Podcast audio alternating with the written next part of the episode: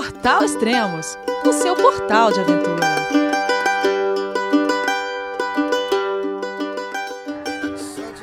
Bom dia, boa tarde, boa noite, bem-vindo a Extremos, seu podcast de aventura. Esse é o sexto podcast do projeto Válvula, a cicloviagem de volta ao mundo de Franciele Taz.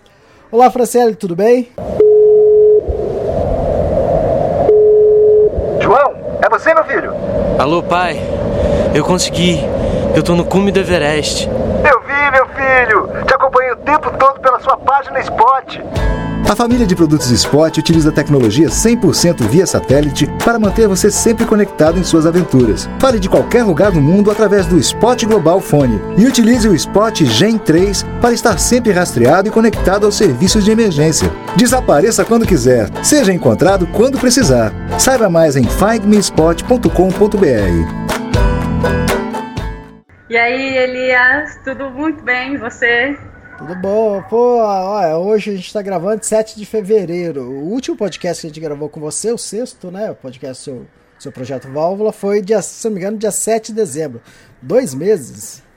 É, pensei que fazia um pouco menos de tempo, mas sim, sabia que era como um mês e meio, já que, que a gente não gravava. É, bom, e hoje é 7 de fevereiro. Amanhã completaria um mês que eu gravei o último podcast, que foi com o podcast 200 e. Deixa eu ver, 256, se eu não me engano. É, com, a, com a Elaine.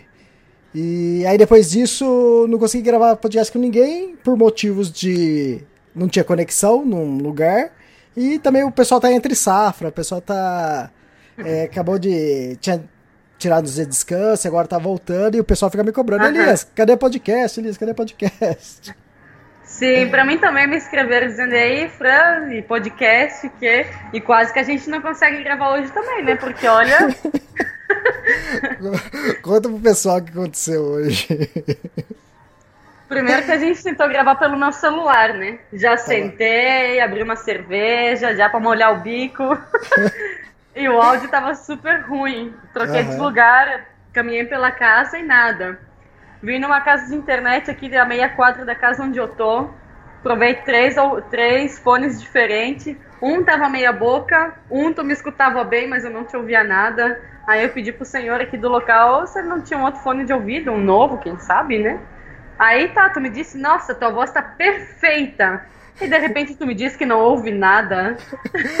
Não, era assim, no microfone que você usava aí, é, fone de ouvido microfone, é, uma hora você me escutava e eu não eu e você não conseguia me falar comigo. E outra hora era o contrário, você falava e eu falava, você não escutava nada. E eu Ah, até brin eu até brinquei, isso aqui é bom pra quem tá casado, assim, uns 10 anos de casado, É. só, um, só um fala e outro não escuta, entende? Por isso tu falou que a minha voz tava perfeita, né? Porque tu não tava ouvindo nada.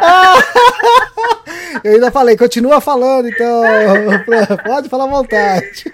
Nossa, eu tava aqui gargalhando e tu nem ouvia nada. Eu disse, agora eu entendo que a voz tá perfeita, não ouve nada. Aquele microfone perfeito pra casados, longos tempos, naqueles dias de briga.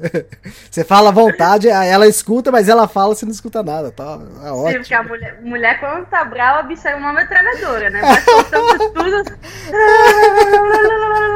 Até que, que alivia e daí te olha assim, quer conversar? É... Bom, bom pelo, menos, pelo menos deu certo, né? Deu certo. Sim.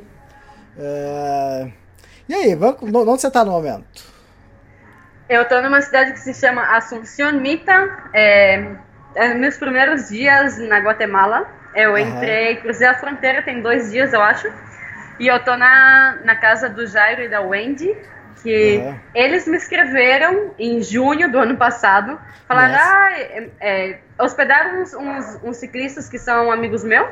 Então falaram assim, ah, quando você chega em Guatemala, já escreve que tem casa, comida, pode ficar aqui quanto tempo tu quiser. Eu disse, olha, no meu ritmo de viagem, eu ainda vou demorar um pouco para chegar. Aí tá, a gente é, eles acompanham a viagem, estão curtindo coisas e tal, mas a gente não era de manter contato assim.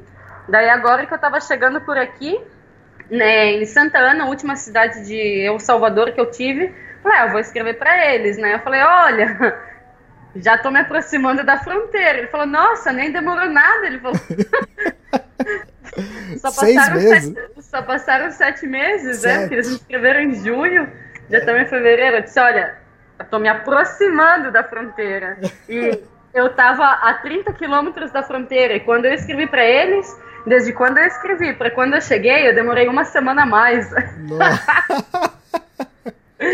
Porque eu É. fu- fui para Santa Ana para ficar dois, três dias, porque pelo acordo SCA4 que tem entre Nicarágua, Honduras, Salvador e Guatemala, são 90 dias para os quatro países, né? Então, tipo, eu me programei, mais ou menos, né? Porque minhas programações eu nunca sigo.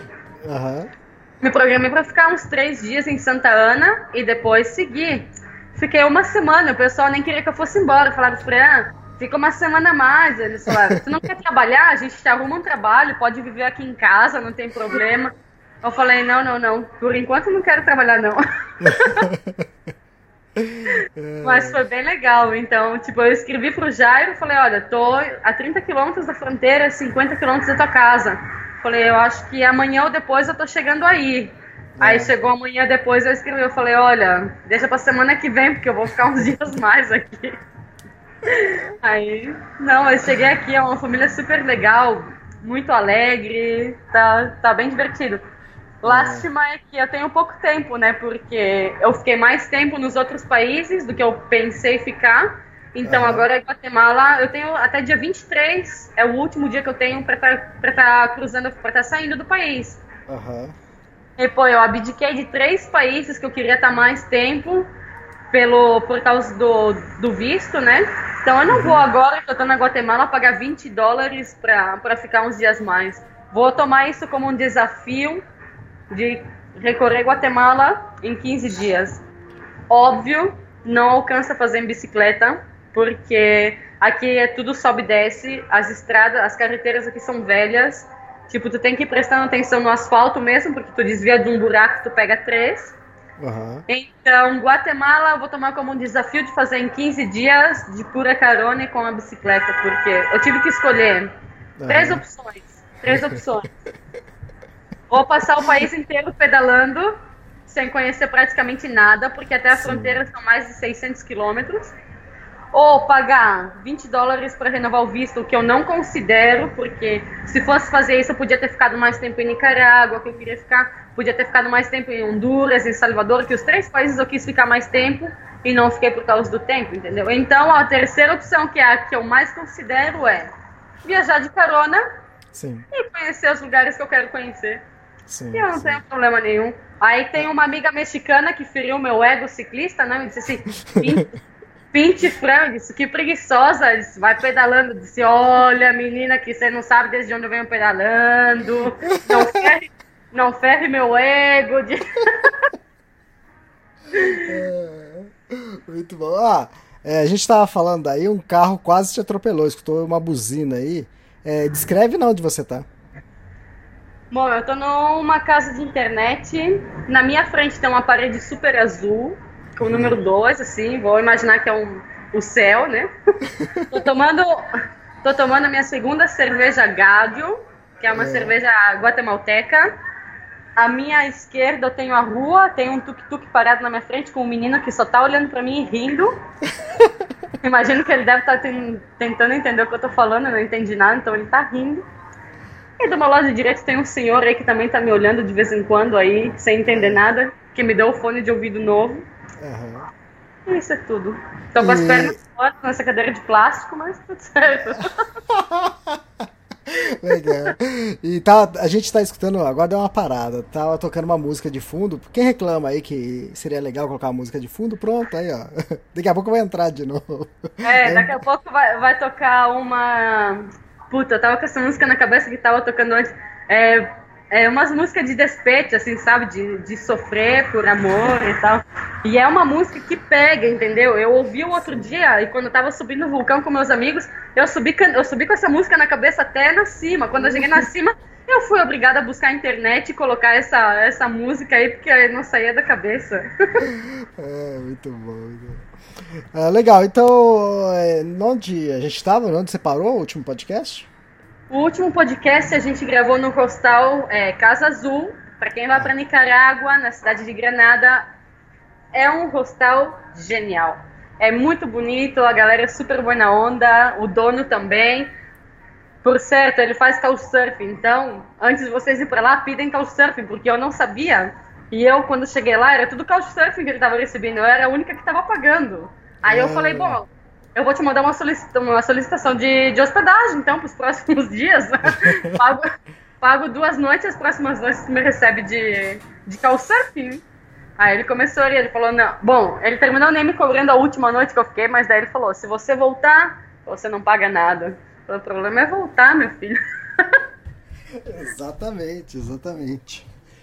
E aí, como foi a saída lá? Então, quando eu cheguei lá, a gente tava. Tinha dois guris é, vascos super engraçados. Nossa, aí com esses guris eu passava o dia inteiro rindo. E tinha umas mina. Não sei da onde, elas também quase não falavam espanhol. Mas a gente, igual a gente se comunicava, a gente fez um grupo, tipo, bem unido, bem engraçado. A gente compartilhava todas as comidas e tal. E aos domingos, aí na Nicarágua, tem uma festa que se chama Sunday Funday que por um tempo deixaram de fazer por causa da situação política, todo, todas essas coisas que estavam passando no país. Então, quando eu estava aí, ia ser, eles estavam é, voltando com a festa, ia ser a primeira edição, depois de um, mais de um mês sem fazer a festa. E o dono do hostal, é, o Dario, falou assim: Meu, vamos para essa festa, porque é muito massa, não sei o quê. Eu falei, cara, e o hostal, o que, que tu vai fazer? Entendeu? Porque tava entrando tava entrando reserva para ele e tal, e ele recusou, ele falou assim, ah, não tem ninguém. Quando a gente decidiu, quando a gente decidiu que a gente ia pra festa, começou a entrar reserva, então umas quatro, e ele negou todas, dizendo que tinha que deixar o hostal fechado é, para fumigar, ou seja, para passar veneno, inseticida, não sei o que. Aham. Então, a gente aceitou, ele aceitou duas pessoas que chegaram, mas ele falou, olha, até as 8 horas da manhã, vocês têm que deixar a casa porque a gente vai fechar. Sim. Tá, as meninas chegaram, a gente, sete horas da manhã, a gente já levantou, começou a acomodar barraca, é, acomodar a neveira com cerveja, e todo mundo, todo mundo contente, não sei o que. Era claro que as meninas se deram conta que a gente não ia fechar o costal por passar veneno, né? Aham, Mas- sim. Não importou, a gente fechou o hostel, a gente se meteu em sete pessoas dentro do carro, ou oito, não sei, e a gente foi para San Juan del Sur na festa. A festa começa às sete, ho- é, 10 horas da manhã e vai até de madrugada, tipo umas 3, 4 da manhã. E é uma festa que acontece em sete locais, em sete, em sete hotéis, hostels diferentes. Começa num hostel, duas, Ah. três horas, e tem um carro que leva todo mundo para outro hostel. Que Aí louco. fica mais. Sim, era, foi muito massa, foi uma doideira. Eu até perdi, perdi meu celular, olha só, perdi meu celular e tal. E de repente, do nada, chega um guri na minha frente, ele estica o braço, assim, ele põe o celular, um celular, tipo, no- na minha cara, assim, e ele aperta o botão do lado e aparece uma foto minha. E eu olhei É. pra ele e falei assim, o que, que você tá fazendo com uma foto minha no celular? Assim, ele falou, não, tonto, o celular é teu, entendeu? eu comecei a tocar meus bolsos e tal, porque eu não, não, não lembrava em que momento. Em que momento eu deixei meu, eu esqueci meu celular em algum lugar. Aí depois eu fui me lembrar, porque me expulsaram da festa, junto com os outros dois Vascos. E nesse momento eu deixei o celular do lado da piscina. E daí, quando me colocou, quando colocaram a gente pra fora, a gente falou, puta, a gente tá de férias, a gente vai disputar a festa, não sei o quê. É sete horas da tarde, ou seja, a festa recém tá começando. Deixa a gente entrar. Aham. Aí falaram, não, tem que esperar um pouco, porque quem colocou vocês pra fora ainda tá aqui. Aí esperamos um pouco e tal. A gente pagou outra entrada e daí a gente entrou. E eu não sei como me encontraram um tempo depois que eu entrei, porque eu não, vou, eu não voltei lá pro lado da piscina. Eu já tava lá metida com outras pessoas e tinha como um palco. Eu tava dançando aí no palco com a galera. Depois a gente começou a colocar uma fita, assim, pra passar por baixo da fita, não sei o quê. E aí veio um cara me devolver o celular. Eu, eu acho, nossa, eu fiquei de cara, assim, porque tu sabe que hoje em dia é muito difícil que alguém encontre um celular e te devolva, né? Exatamente. Ainda, ainda bem, eu me gosto tanto que na foto de, de tela, da proteção de tela, eu tenho uma foto. eu tenho uma foto minha. Eu Certo. tenho uma foto. Eu tenho uma foto minha, então, pô, é difícil. Ser, não é tão difícil você encontrar numa festa uma menina toda tatuada e tal. Aí eu falei, a partir de agora, a foto, proteção de tela, de bloqueio de tela, é sempre uma foto minha que aparece pelo menos a tatuagem, entendeu? Porque se acontecer de novo, vai que alguém me devolve, né? Exato. Oh, que sorte, hein? Sim, nossa, eu dei um beijo nesse guri. Na bochecha. na bochecha, claro. Mas se fosse mais bonita, eu até dava um beijo na boca também. E por que não? E por que não? Eu acho que quando tu vai num país, além de tu provar a comida, lá lá lá, tu tem que. Tem que provar o, sa o sabor. Olha, não fala isso. A, a, última que falou isso, não sei se você deve saber, a última que falou isso é, parou no, em São Pedro da Atacama, é, tá namorando, voltou pro Ai, Brasil e, e deve casar logo. E deve casar, já tem casa, cachorro, acho que até cachorro já tem, né? A casa eu já sei que tem. ai, ai, muito bom. E daí, o que mais? Daí a gente foi pra festa e tal, e no final a gente falou assim, ah, vamos todo mundo acampar, né? Era três horas da manhã, então acho que alguém tinha condições de montar uma barraca na praia. Ninguém. O Dario, que era o dono do hostel, foi o primeiro a dizer assim, não, vocês façam o que vocês quiserem. Ele falou, eu vou ir dormir porque eu não aguento mais. Aí uma menina, que eu não lembro o nome dela, super boa onda também, e do nada a guria desapareceu. Procuramos ela na festa, não tava, então eu e os, do, os dois Vascos, os dois se chamam Guilherme. Então, é. se com os Guilhermes, a gente foi caminhar na praia, ver se a gente encontrava a guria. A guria tava dormindo na areia da praia. E, teoricamente, é, São Juan del Sur não é lá um lugar assim que tu possa dizer assim, ah, vou dormir aqui na praia um pouquinho, sabe? Tá, tipo. Tá, tem polícia caminhando o tempo todo aí na praia. À tarde, quando eu tive aí, é, atracaram quatro pessoas, colocaram na parede, revisaram e tal. E imagino que o povo tava com droga e alguma coisa assim. Então a gente levou um cagaço, saca? Porque a gente falou, não sei, se tu quer dormir, avisa, a gente te leva pro, pro carro, pega tua barraca, ou, ou dorme no, no hostel que, tá, que começou a festa e tal, mas não faz isso, entendeu? Beleza, a gente teve que sair três vezes buscar essa guria porque ela desaparecia. o que acontecia com ela? Bom, duas vezes ela tava na praia, né? A terceira, não sei. a terceira ela apareceu aí como quem não quer nada.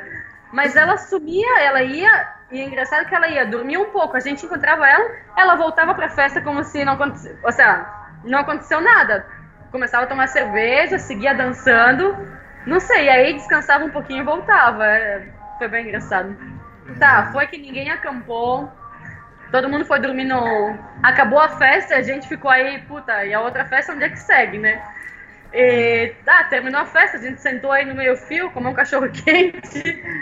Aí todo mundo que tava nessa festa que queria continuar dançando e tal, a gente foi pra um, tipo uma discoteca local, entendeu? Nossa senhora! Era uma baixaria total, por sinal. Conta eu, aí, conta. Eu me adapto muito fácil a tudo, mas isso aqui dá.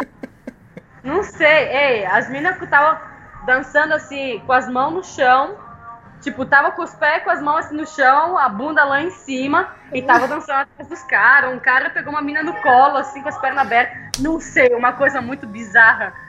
Aí eu falei, gente, eu falei, não, isso é demais pra mim. Eu falei, vambora. Vambora. A gente foi pro hostal. Não queria deixar a gente entrar, porque falaram que o serviço até às 10 da noite, era tipo 5 da manhã. A gente olhou pro cara e falei, meu, fala sério, né? A gente não tem pra onde ir. O carro tá aqui na frente nosso amigo já tá dormindo aí. Eu falei, tipo, não seja assim, né? aí o cara falou assim: ó, o amigo de vocês é o Dari. Eu falei, claro. Aí ele falou, tá, entra, mas ele não gostou muito. Enfim, a gente dormiu aí. E no dia seguinte, a gente foi para uma outra praia e tal, bem bonita. Todo mundo com uma ressaca horrível. E o, daí o Dario falou assim: bom, galera, hoje vamos acampar. Aí fechou, montamos as barracas na praia e tal, não sei o que, fomos pro mar e começa a entrar reserva. Entrou outras duas, três reservas. E o Dario falou, gente, tem uma, uma notícia. E a gente olhou, falou acabou a cerveja. aí ele falou, não, é, entrou reserva e sabe que o hostal tá vindo aí com pouca gente e tal.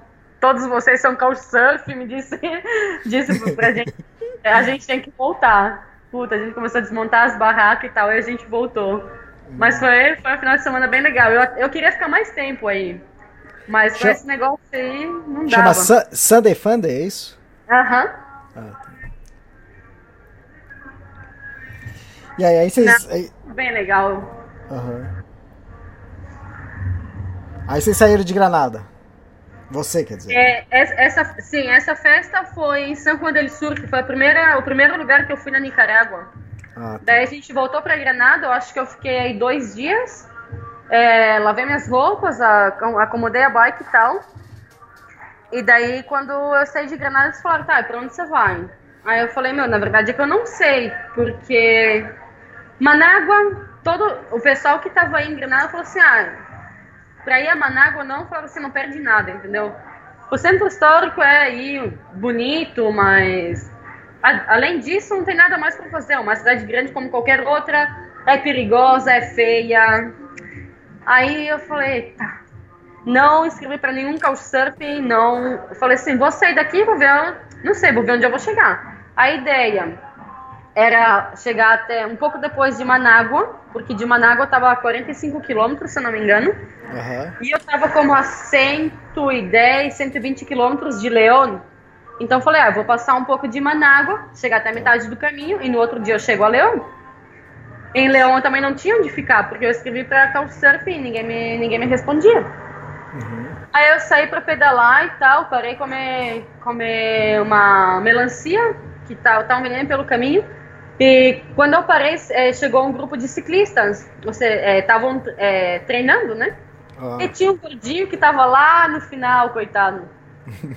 Aí, tu sabe, né? Eu vou no meu ritmo, cantando, fui cantando, comendo, pedalando. E aí o, o cara me alcançou. Nem lembro o nome dele, eu vou até buscar. Aí me alcançou o gordinho na bicicleta e começamos a conversar e tal. Marcel se chama, coitado. Gordinho é sempre um ponto de referência, né? Foda.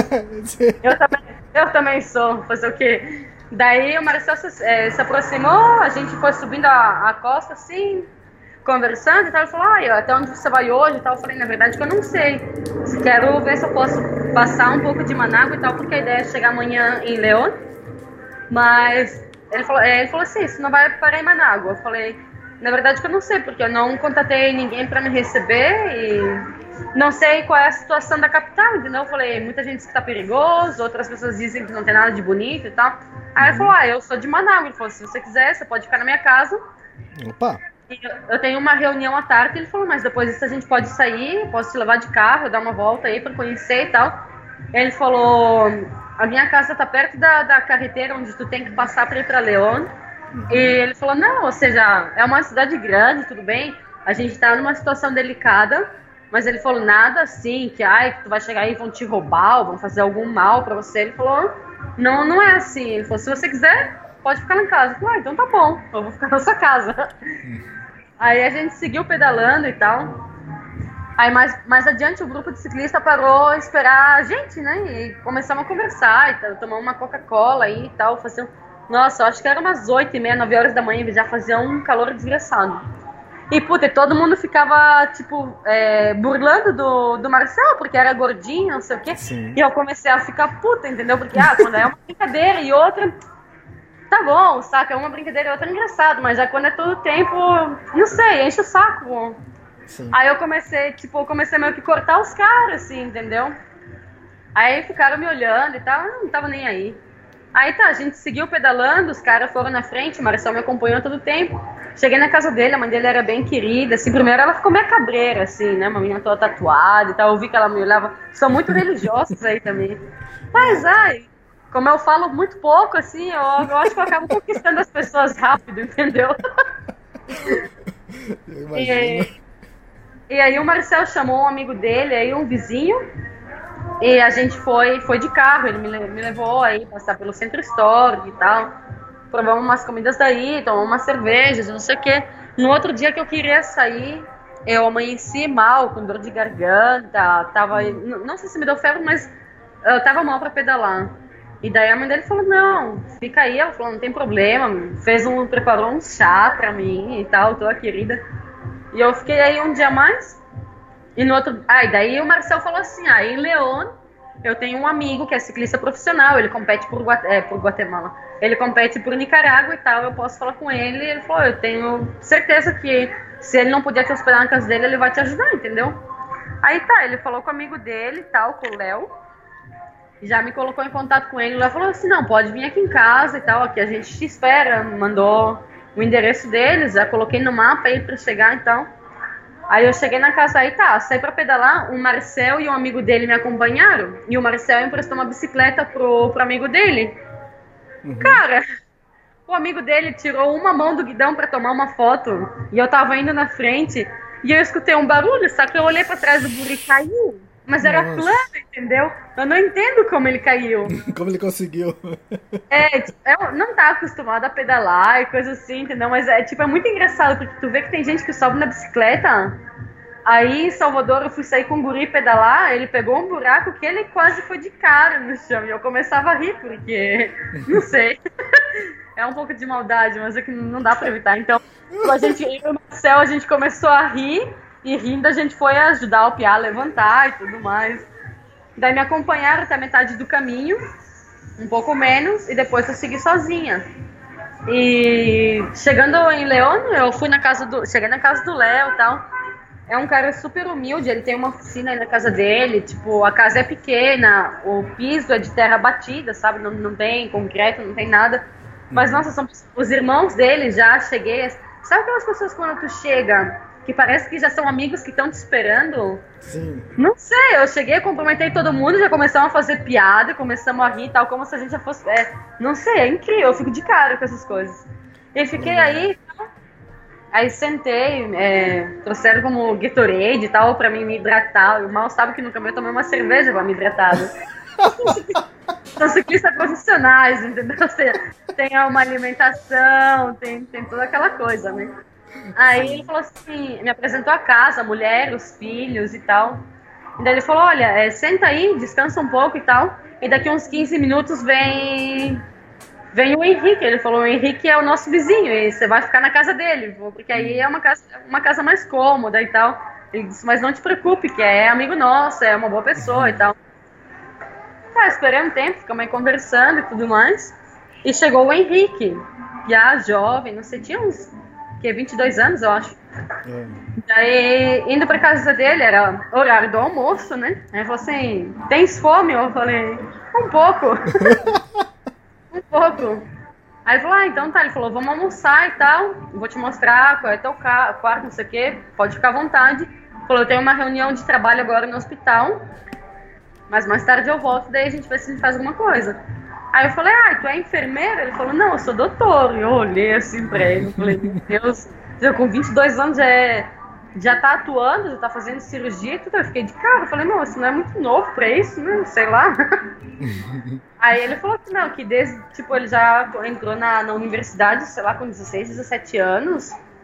E, e desde então ele já conseguiu trabalho no hospital e tal, e ele, tipo, ele tem uma supervi é, a supervisão de um, de, um, de um doutor e tal, mas ele já faz cirurgia e tudo, eu fiquei de cara.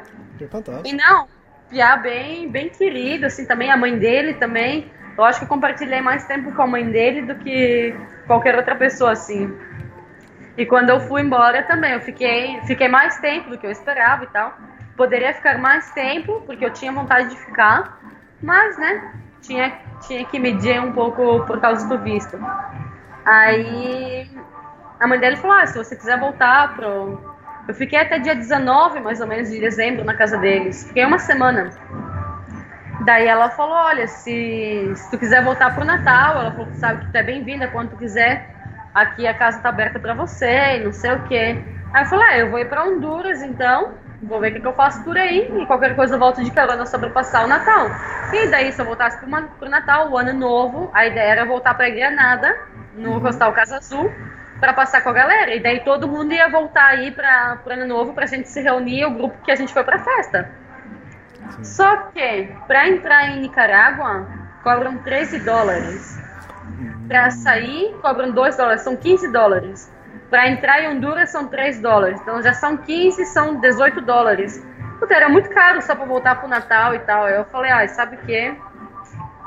Falei, infelizmente, não vou voltar, entendeu? Porque pagar. Em frente.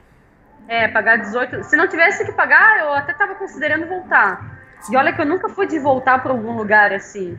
Panamá foi uma exceção, porque eu voltei várias vezes para capital e tal, mas foi por outras coisas. É, mas para voltar assim para outra cidade, eu nunca fiz isso. E eu tava considerando voltar para para Granada, para Nicarágua e tal, e já quando quando tocou no bolso, eu falei, não, não vou voltar.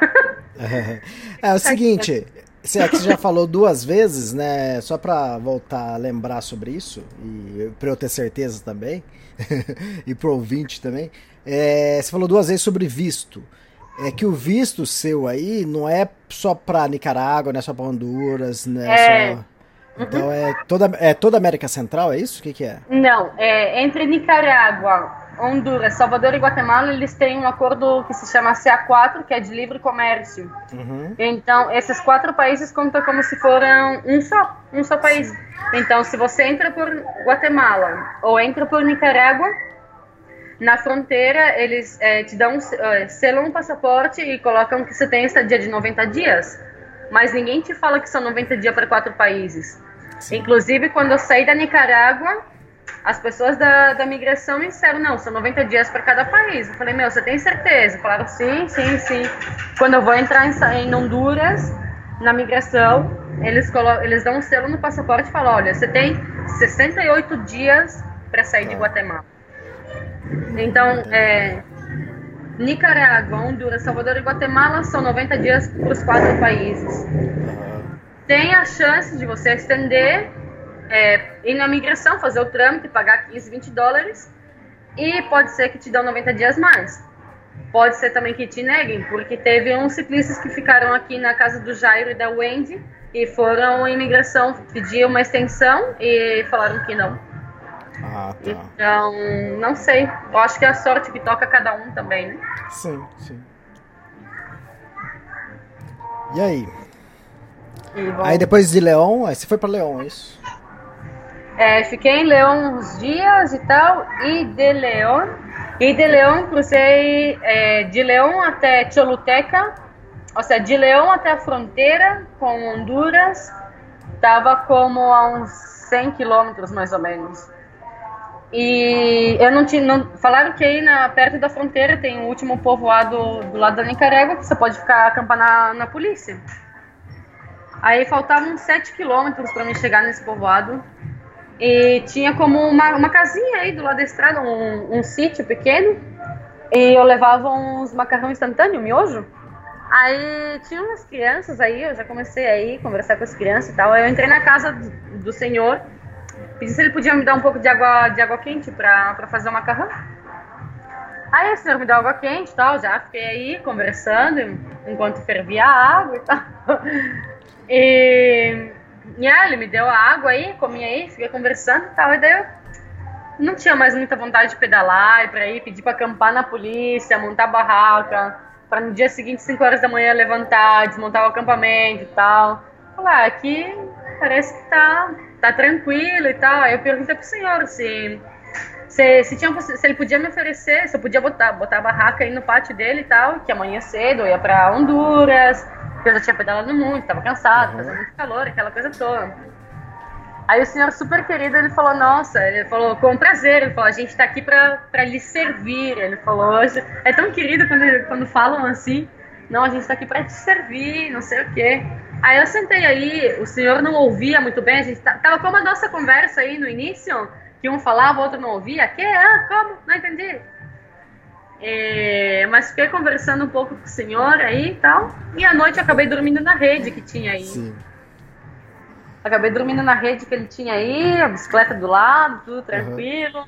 E daí no outro dia eu fui cruzar a fronteira com Honduras. É, E, é- e é Honduras que tava falando que tava, tá complicado também, não é? Pois. Cara, é porque dizem aí, tu sabe, Honduras, Salvador, Guatemala, que tem as maras, como a guerrilha, essas coisas, então pessoal tem. é, eu acho que os locais têm mais medo que, que a gente, entende? Ah, tá. Então todo mundo fala assim, ai, Honduras tem que ter muito cuidado, que não sei o que, não sei o que. De tanto uma pessoa falar isso pra ti, o medo delas acaba entrando em ti. Porque quando Sim. falam uma e outra vez, tu ignora. entende? Ou seja, tu, tu ouve, tu diz assim, ah, vou ter cuidado, mas tão pouco é que tu vai deixar se influenciar tanto por isso, entende? Porque às vezes o que elas falam pra você é, fala mais a respeito delas, do que elas sentem, do que você, não sei. Então, em Colômbia, eu fiquei com uma família muito legal em Cali, mas de tanto que eles tinham essa coisa, ai não, é é perigoso, não, não tira o celular, não, cuidado, cuidado, cuidado, cuidado. Eu não, não desfrutei de Cali como todos os outros viajeros que eu conheço desfrutam. Porque todo mundo leva uma experiência muito massa de Cali e eu levei uma mais ou menos, entende? Não foi, esperava mais. Mas quem sabe é pelo porque eu terminei me deixando influenciar pelo medo de- dessas pessoas. Então, eu cheguei a Honduras, eu de verdade não conheço, de conhecer algum ciclista que pedalou Honduras, eu não conheço ninguém. Então, eu cheguei a Honduras assim, a Deus dará. Tipo, cruzei a fronteira, tô em Honduras. Sabe, o que, que eu vou fazer? E agora o que, que eu faço, entendeu? Aí, nessa casa, quando eu conversava com o senhor, eu busquei um couchsurf que me respondeu em 10, 15 minutos.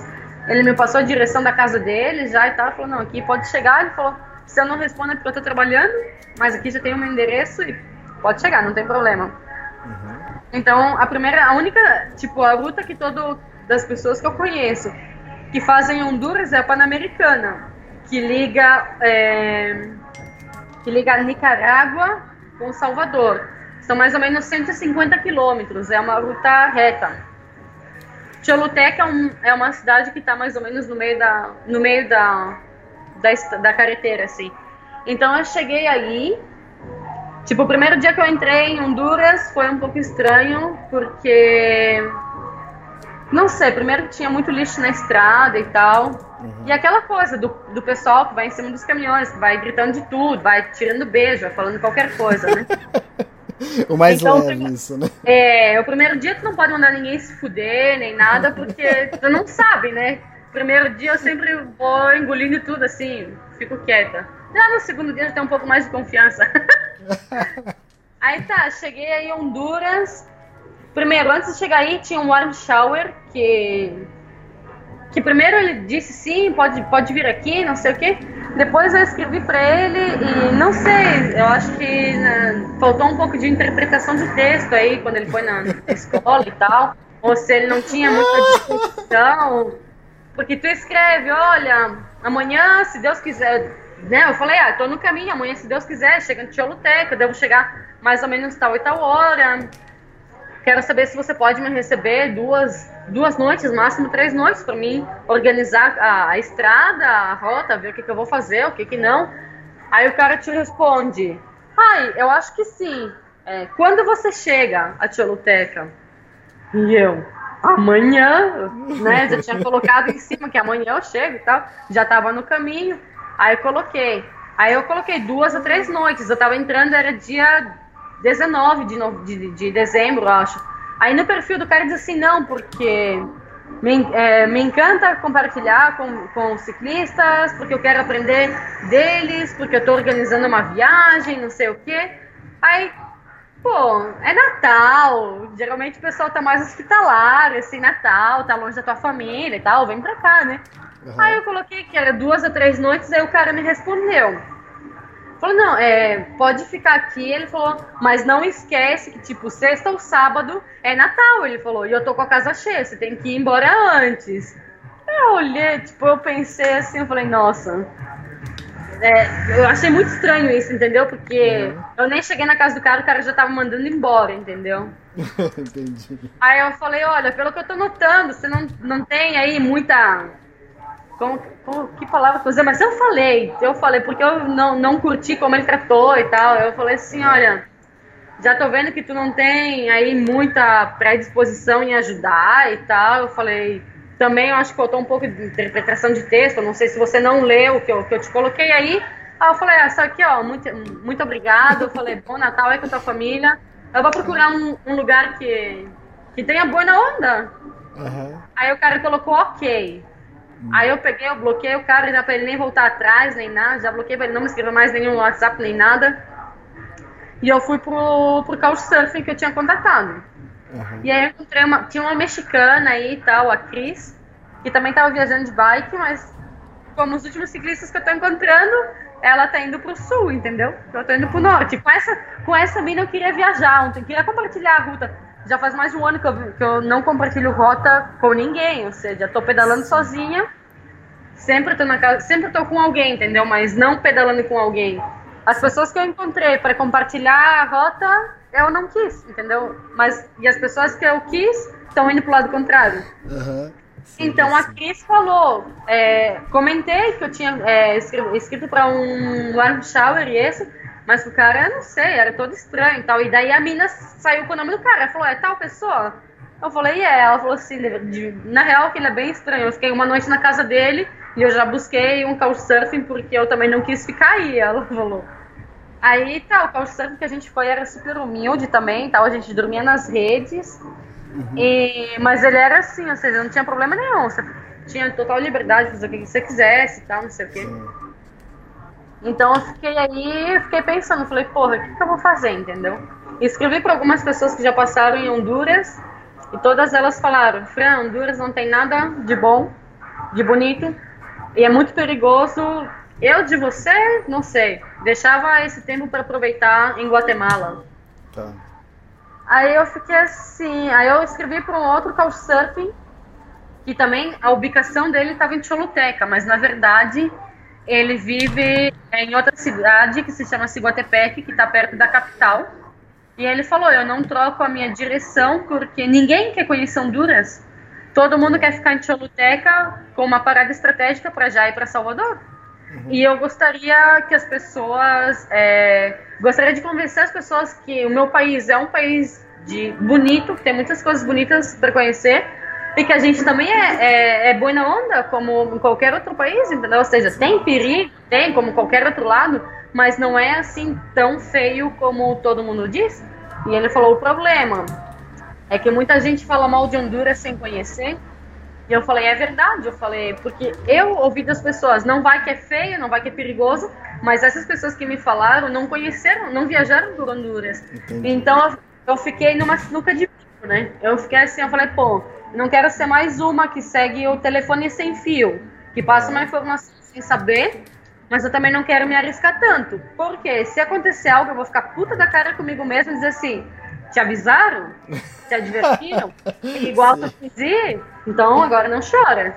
Uhum. Aí o guri falou, ele falou, olha, eu tô com a minha mochila pronta, eu já tô em outra cidade, eu ia fazer um mochilão com, minha, com uma amiga, final do ano, de uns, de uns dias. Ah, minha amiga nunca apareceu, ele falou, tenho comida, tenho barraca, tenho tudo. Ele falou, se você quiser. Ele falou, por que, que a gente não faz, não deixa sua bicicleta aí na casa do Douglas e, e vamos viajar de mochila, vamos viajar de carona e tal. Ele falou, e, e eu vou te e tu, eu tenho certeza, ele falou que se tu tem essa experiência, tu vai sair de Honduras com uma experiência positiva. Uhum. Aí eu falei, eu quero, eu quero ir. Aí ele falou, tu se anima a pedir carona e vir até a minha cidade? Ele falou, ou tu quer que, se tu quiser, ele falou, eu posso ir de carona até onde você tá, te encontro aí, a gente volta no, no dia seguinte, meu tio vai pra minha casa, a gente volta de cara com ele, e eu não tenho problema nenhum. Eu falei, na real, sim, eu vou com o cu na mão, mas se tu quiser vir até aqui e me buscar, pra gente começar junto, eu te agradeço bastante. Ele falou, não, não tem problema. Ele falou, amanhã eu tô aí. Uhum. Peguei uma, uma mochila emprestada, igual, eu não quis levar nada de. Imagina, eu não quis nem levar minha barraca, nem nada assim de muito valor, porque se me roubam, ah, vão roubar roupa, não sei, qualquer coisa que não vai doer tanto, entendeu? Sim. Então eu não levei, levei o saco de dormir, umas mudas de roupa e um pouco de dinheiro. Uhum. E daí eu falei pro Douglas, disse, olha Douglas, eu tenho mais dinheiro, nem cartão de crédito, nada não levei. Eu tenho dinheiro aqui e tal, eu tô indo com pouco dinheiro, pelo que eu me conheço, pode ser que eu queira estender uns dias mais, qualquer coisa, você pode girar esse dinheiro não sei, por Western Union ou Tigo Money, que sai, custa mais barato a, a taxa e tal. Ele falou, você só me avisa e, e eu te mando. Beleza. Uhum. Aí tá. Chegou o Lisandro na casa do Douglas, começaram a discutir por umas coisas aí que eu não entendia e eu fiquei sem graça, porque eu perguntei pro Douglas se o Lisandro podia chegar na casa dele, o cara falou que sim. E quando o guri chega aí, ele começa a esculachar o guri, porque não sei o que, não sei o que, e eu fiquei no meio sem entender nada. Aham. Foi, enfim, que no fim o Douglas é um babaca. Mas, ao mesmo tempo, é boa onda porque ele recebe todos os. É boa onda ficar na casa dele, porque chega um montão de viajeiros, é, então tu pode compartilhar com... Pode compartilhar dados de, de ruta, conhecer aqui, conhecer lá. Então, isso, esse é o bacana, entende? Mas, no fim, o Douglas é meio... Não sei. No fim, a gente terminou discutindo e tal. Eu fui embora da casa dele, ele nem quis levantar para se despedir. Eu toquei na porta dele, falei, vem aqui. Disse, pelo menos, pelo menos me dá a mão. É, eu falei, pelo menos me dá a mão pra você não sair dizendo por aí que eu fui embora sem, sem me despedir quando eu fui da tua casa. Eu falei, É. pelo menos vem aqui, me dá um aperto de mão. Você não tem nada. O que eu tinha pra te falar, eu falei ontem, entendeu? E ele quis me mandar embora da casa dele porque ele falou que, que o que ele não ia admitir era que alguém estando na casa dele faltasse o respeito com ele. Eu falei, na real, eu não tô faltando respeito, tô falando a verdade. Eu falei, tu não tem palavra nenhuma. Eu falei, como tu não tem caráter, tu também não tem palavra, entendeu? E. Mas não sei, eu falei, se tu se sente ofendido, sei lá, desculpa. Mas não, ele, eu, eu sei e eu senti que ele tava esperando que eu dissesse, ah, que você quer que eu vá embora? Óbvio que ele ia dizer que sim. Óbvio que eu não ia perguntar, né, meu? Já era meia-noite, eu ia pra onde? Aí eu Exatamente. falei as coisas dele, ele ficou puto, ele foi pro quarto dele, não saiu mais. Me deu um pouco de pena, um pouco de vergonha, porque tinha um casal de viajeiros aí, eram massa e tal. Então no dia seguinte, quando eu fui sair, pensei, meu, eu não quero ver a cara desse guri, mas pô, eu vou pelo menos me despedir, eu tô na casa dele, né? Querendo ou não, ele me deu uma mão. Sim. Eu toquei no quarto dele, eu, tenho, eu, eu tocava forte, entendeu? Ele tava acordado, ele só não quis levantar porque ele também não queria ver minha cara, entendeu? Porque eram dois caras de pau aí no, em um metro quadrado, não dava certo. E eu toquei na porta, ele não quis sair e tal, eu falei, porra, pelo menos levanta aí pra você não sair dizendo por aí que eu fui embora sem me despedir da tua casa, entendeu? Aham. E também depois eu falei, ah, o cara não se levanta que se foda, eu vou embora. Quando eu cheguei no portão, o portão tá trancado, meu. Eu não tinha chave pra abrir, eu também não tinha Ah, como tá. sair. Aí os guris, os viajantes se levantaram, tive que tirar as alforjas da bike e tal. E aí, num espaço super pequeno, a gente meteu a bicicleta aí com tudo e eu acabei indo embora. Eu fui embora, já não me importou nada. Também bloqueei ele no meu WhatsApp, tal, pra ele não escrever, ou pra nem. pra- já pra não ter mais contato, entendeu? Aham. E eu fiquei esperando ele deixar minha referência no Couchsurfing. Porque a nossa discussão não foi por coisas da casa nem nada. Foi por um negócio que ele fez, ele foi um pau no cu, entendeu? Uhum. Então eu tava esperando, e eu ia colocar, se ele me deixasse a referência, eu ia deixar. Que como, como Couchsurfing, ou seja, como host, eu recomendaria e eu também vol- voltaria a ficar aí. Mas como negócio, tipo, é um zero à esquerda, entendeu? Fazer negócio com ele é roubada. E eu ia colocar isso. Só que pra mim, querendo não, pesa muito mais ter uma referência negativa, que eu que tô viajando e solicito hospedagem, tipo, seguido, do que pra ele, que já recebeu mais de 100 pessoas, tem comentários negativos, mas é um ponto estratégico. Então, tipo, como tem muitos comentários bons, tem comentários ruins, a maioria das pessoas que chega na casa dele chega pra ficar uma noite, então nem importa muito, que ele, nem importa, não tem muita re- relevância, entendeu? Entendi. Sabe como, como ele não deixou nada, eu não deixei também, mas eu fiquei esperando, assim. Que tá. situação. É, por- tipo, isso tudo aconteceu no final, tá? Porque eu deixei a minha bike aí na casa dele, ou seja, não tocaram em nada e tal. Mas a gente fez. Uma... É aquela coisa. Envolve dinheiro ou poder, e aí tu vai saber quem é quem, entendeu? E aí envolvia dinheiro, e aí tu sabia quem era quem, entendeu? Enfim. É, mas não, ele guardou minha bicicleta aí. Ninguém tocou minha bicicleta exatamente como eu deixei. Voltei 10 dias depois, ninguém mexeu e tal. Fui pra casa do Lisandro, a gente viajei a Honduras de carona, deixei a bike aí. Pra quem sempre diz assim, ah, Fran, você não tá mais viajando de bicicleta? Ah, cadê a bicicleta? Não sei o quê. Sim, é a bicicleta, mas se eu tiver que viajar de carona, eu não tenho nenhum problema, entendeu? Ou seja, não vou, não vou dizer assim, ah, eu vou viajar tudo de bicicleta e tal. Se eu me sentir com medo, ou por tempo, ou por qualquer coisa, tiver que viajar de carona, eu não tenho nenhum problema. Então, pessoas tenham em conta, eu viajo de bicicleta, porém, tem umas exceções. É, deixei a bicicleta lá, fiz uma mochila, viajar Honduras de carona, para mim foi uma experiência, foi a primeira vez que eu fiz uma viagem de mochila, Uhum. pra dizer assim. É muito fácil viajar de carona. Nossa, às vezes tu vai, tu vai caminhando pela estrada. As pessoas sozinhas te param o carro e dizem assim, ah, eu vou pra tal lado. Vamos? Vamos. Legal. Porque aí, aí é, e são muito mais carros particulares que te levam do que caminhões. É, aí pode, pode andar atrás na caminhonete, na caçamba, na paila, não sei como chama. Então, muita gente viaja, viaja de carona, próprios, é, próprios locais e tal, viajam de carona porque, tipo, tu não tem um contato dentro do carro, então, de certa forma, não, não representa tanto risco, imagino. Então, nossa, e eu tava, tipo, não é que eu tava sozinha, nada, eu tava com outro guri, em cinco minutos a gente tinha carona. O dia que a gente mais demorou para conseguir carona foi dia 1 de janeiro, porque virada, né? 1 de janeiro, 8 horas da manhã, o povo, né? Não tá lá transitando e tal. A gente ficou menos de 15 minutos e a gente conseguiu carona também. Ah, que legal. A impressão, a impressão que eu levo de Honduras é eu voltaria. Tá. Como que faltou uma parte da costa e tal pra, pra conhecer, porque acabei ficando curta de dinheiro, tá aí tava com pouco tempo e tal. Lisandro também tinha poucos dias, então é, uma parte, se eu, se eu tivesse dinheiro, eu continuasse viajando, eu ia seguir sozinha, ou seja, me deu, me deu a, a segurança de qualquer outro país que eu viajei sozinha, para continuar viajando sozinha, eu ia fazer. Uhum. É, conheci alguns lugares, não fui na, nas ruínas e tal, porque sim, era muito caro, mas conheci uns povoados bem bonitos e umas, umas cavernas também, que tipo, tu pode entrar nela como uns, uns 200 metros e tal, mas daí em diante tu tem que ir com guia, tem com, com equipamento de oxigênio, essas coisas, porque já não, não dá pra meter aí, era bem bonito e tal. Não sei, gostei muito. As pessoas, é, dentro de tudo, foram bastante respeitosas.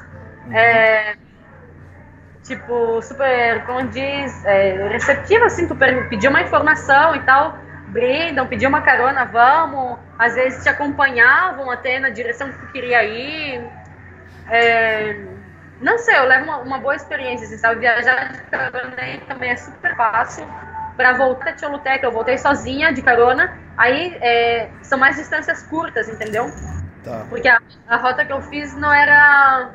é, não era tipo rota principal de capital, de caminhões e tal. Então, eu acho que para fazer uns 200 quilômetros eu tive que pegar umas 4, 5 caronas.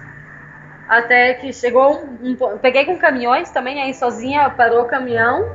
É, e fiquei numa, numa estrada que tava estavam arrumando e tal, então o caminhão aí me deixou e ele ia para outro lado. Então aí tinha um monte de carro parado, um ônibus ia me dar carona sem me cobrar. Esses ônibus, esses ônibus escolares, sabe? Esses antigos Ah, amarelos. tá. Aham. Mas tinha um montão de carro aí parado e.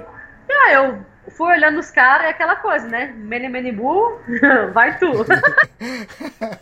eu me aproximei de uma caminhonete vermelha aí que tava com os vidros fechados e tal, mas eu me aproximei aí, bati no vidro, perguntei.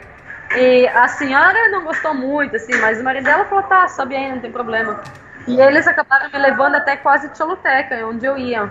Me deixaram aí faltando 10, 15 quilômetros e eu peguei carona com outro carro, mas foi assim também, descia de um carro, subia em outro, descia de um carro, subia em outro, foi bem rápido. Ah. E o, e o último carro me deixou na porta da casa onde eu tinha que ficar, olha que legal. Oh, que maravilha, hein? Melhor que Uber. Verdade. E, tipo, e quando eu cheguei, quando eu cheguei em Honduras, eu levei três dias pensando o que, que eu vou fazer, entendeu? É, vou de bicicleta, me arrisco, não, vou de carona, não, passo reto. E, então, tipo, achei bem legal a disposição do Lisandro dizer assim, ah, ele também não estava trabalhando, então ele tinha, ele tinha tempo para fazer, né? E que ele se ofereceu vir me buscar e tal. A família dele também super querida, assim, bastante divertida. Nossa, a mãe dele cozinha delicioso. É, quando eu cheguei lá, a mãe dele falou assim: Ah, eu vou. É, eles fizeram como uma, umas cabanas, assim, pra alugar por Airbnb.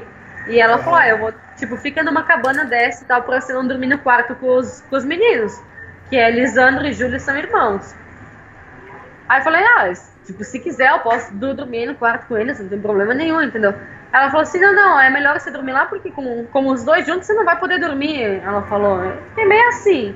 Mano, com o Lisandro a gente foi fazer o primeiro dia que a gente saiu de Ciguatepec, a gente subiu um- uma montanha que se chama San Juanillo, era como umas sete horas de caminhada, assim, fora que a gente tinha que subir de carona. E a gente conseguiu. Não. A gente parou comer um pão aí, um sanduíche, não sei o quê. Puta, me deu uma dor de barriga. Eu falei, espera aí, que eu vou, vou embaixo da ponte, né? E eu vi que tava passando uma caminhonete. E a gente ia caminhar umas duas horas na estrada. Eu fechei. Eu nem caguei, meu. Eu levantei as calças e saí gritando pra pedir carona. E eu consegui a carona. E o Lisandro ficou parado sem entender nada. Ele falou assim, mano, você não tava cagando? Eu falei, que cagando, mano? Vamos embora que a gente conseguiu carona. Falei. E foi engraçado porque eu, eu saí correndo, levantando as calças, sim, eu saí gritando. Quando o carro parou, eu saí. Ai, E eu falei, por que você não pediu carona? Ele falou, puta, se tu tava cagando, eu tinha que te esperar. Ele falou. A gente conseguiu carona até na, até na, na- até nascer, quando a gente ia começar a subir a montanha, ou seja, até onde não tinha mais caminho, a gente conseguiu carona. Aí ele falou, Fran, ele falou, eu nunca, ele falou, com todos os viajantes que com todos os viajantes que param na minha casa, a gente sobe essa montanha. E é a primeira vez que eu consigo carona nessa parte até, até terminar a estrada. Ele falou, ah, mano, tá comigo. Eu falei, sou uma mulher por sorte. muito bom. Foi muito engraçado.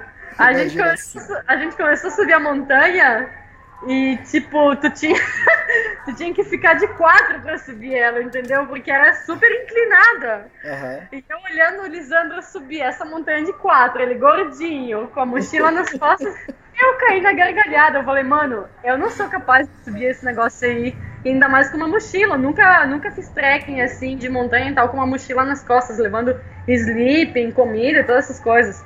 Aham. Eu chorava de tanto que eu ria. Até que eu tive que subir também, entendeu? Aham. Eu, eu subi com medo, sabe? Porque se tu cair aí, já era. Ou seja, ou seja, tu ia se machucar, entendeu? Era, isso era, era certeza. Mas tá, a gente tre- trepou o negócio aí, começamos a subir a montanha. A gente parou várias vezes pra descansar e tal, porque o Lisandro, pô, ele tá bem fora de estado, mas ele já subiu várias vezes, então a gente ia devagar e tal. A gente chegou na metade do caminho, era tipo às 11 da manhã. Aí ele falou assim, ah, ele falou, a gente tá na metade do caminho, mas daqui pra lá é a parte mais difícil, passa um montão de banhado e não sei o que. Ele falou, o que é que tu acha da gente dormir aqui? Ele falou, e amanhã a gente segue. Eu falei, ai, não sei a marica, eu falei, Alessandra. A gente tá na metade do caminho, eu falei, são 11 horas da manhã, a gente tem tempo pra chegar, entendeu? Vamos devagar e tal, mas tipo num ritmo contínuo, saca? Sem parar tanto, tal, porque ele dava cinco passos, parava cinco minutos, dava cinco passos. Eu falei, caminha, caminha mais devagar, mais contínuo, entendeu? Aham. Nossa, ele caiu umas quatro, cinco vezes. Ele já tava com a calça cheia de lama. A sola do tênis dele descolou, então ele já tava com o tênis sem sola. Não, Que situação. foi, foi uma aventura, literalmente. E puta, eu caí uma vez, eu caí, bom, eu caí três vezes também, né? Mas a primeira vez que eu caí, é, eu caí do lado tipo do de um barranco, entendeu? E Elias, é porque não é, não, não é minha hora, entendeu? Deus ainda me quer aqui na terra. Ah, Porque eu senti que a minha mochila me tirou para trás. Eu levantei os pés tudo do chão. Eu já estava pronta para ir de roleta. E não sei como eu me estabilizei de novo. Ou seja, fui assim para trás, uepa, e pum, e voltei. O meu coração estava saindo pela boca. aham. Ele falou, Fran, eu te vi lá embaixo. Ele falou, eu falei, mano, eu também. Você sentiu lá embaixo. É, e eu olhei, eu tava do lado, assim, mas é porque, tipo, era, é, tinha muito lodo, tá? Não sei se andou chovendo por aí e tal. Mas foi um trek bem legal. Chegando lá em cima, tava tudo fechado e tal, faltando a última montanhita aí pra acampar lá em cima, na, na cima. Tava tudo fechado, já tava garoando e tal. A gente encontrou um senhor, a gente, ele trouxe lenha pra gente, a gente acabou dando uma grana pra ele pela, pela lenha e tal, e a gente dormiu, acampou não sair, e a gente ia subir às 5 da manhã ao cerro pra ver o amanhecer. Nossa senhora, fazer um vento, um frio do caramba. 5 horas da manhã a gente só colocou a cabeça pra fora. A gente só colocou a cabeça pra fora. E, mano, Lisandro ronca pra caramba. É, Parece um caminhão morro abaixo, que vai freando com o motor, assim. Às vezes eu não sabia nem se ele tava peidando, se ele tava roncando. Eu gravei, era muito alto. a gente estava dormindo na barraca dele, entendeu? Eu não podia nem reclamar, porque eu não quis levar minha barraca, então agora eu tô. Mas, mano, ele ronca muito forte. Aí, aí eu falei, agora eu entendo que tua mãe me deixou dormir na, na cabana, longe do teu quarto. Mano, dormir contigo e teu irmão, ninguém dorme, velho. Mas Lisandro também, Lisandro, era- a gente também já, nos primeiros momentos, até com a, com a família dele, assim, a gente já tava aí fazendo piadinha e tal. Os amigos dele também bem legais, assim. Foi uma experiência bem legal e claro que ó, acho que 80, 90% de, de ter sido tão legal era com, pelas pessoas, entendeu? Mais que, mais que tudo por Lisandro e tal. Mano, a gente compartilhou, a gente dormiu na mesma barraca, a gente quase dormiu abraçado, entendeu? Porque essas barracas de para uma pessoa dessas como sarcófago assim, compridinha, Ah, sim.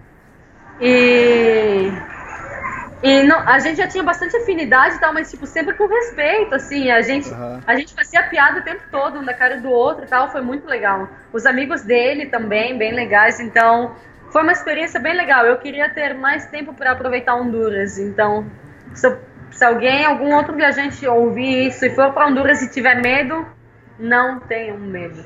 Eu não, bom, eu não fui para capital, isso é verdade. Mas a rota que eu fiz, eu conheci algumas cidades e tal, e eu não vi perigo nenhum em nenhum lado, assim, ou seja, não senti medo, não vi nada cabreiro, assim. Bom, o exército tá em cada esquina, então você vai numa loja de 99, tem dois militares aí com, tipo, com essas baita arma aí e tal. Isso tem em qualquer esquina. Eles caminham por todo lado, dia e noite tem militares caminhando pelas, pelas estradas e tal. Mas eu não vi nada, não vi nada cabreiro, assim. Tá, entendi. eu tava finalizando é, a viagem com o Lisandro, a gente ia finalizar tipo numa cachoeira que já tava perto da casa dele. Aí a gente tava pedindo carona, a gente subiu num carro e tal, e conversando, o cara que nos deu carona era amigo, não, era primo de um amigo do Lisandro.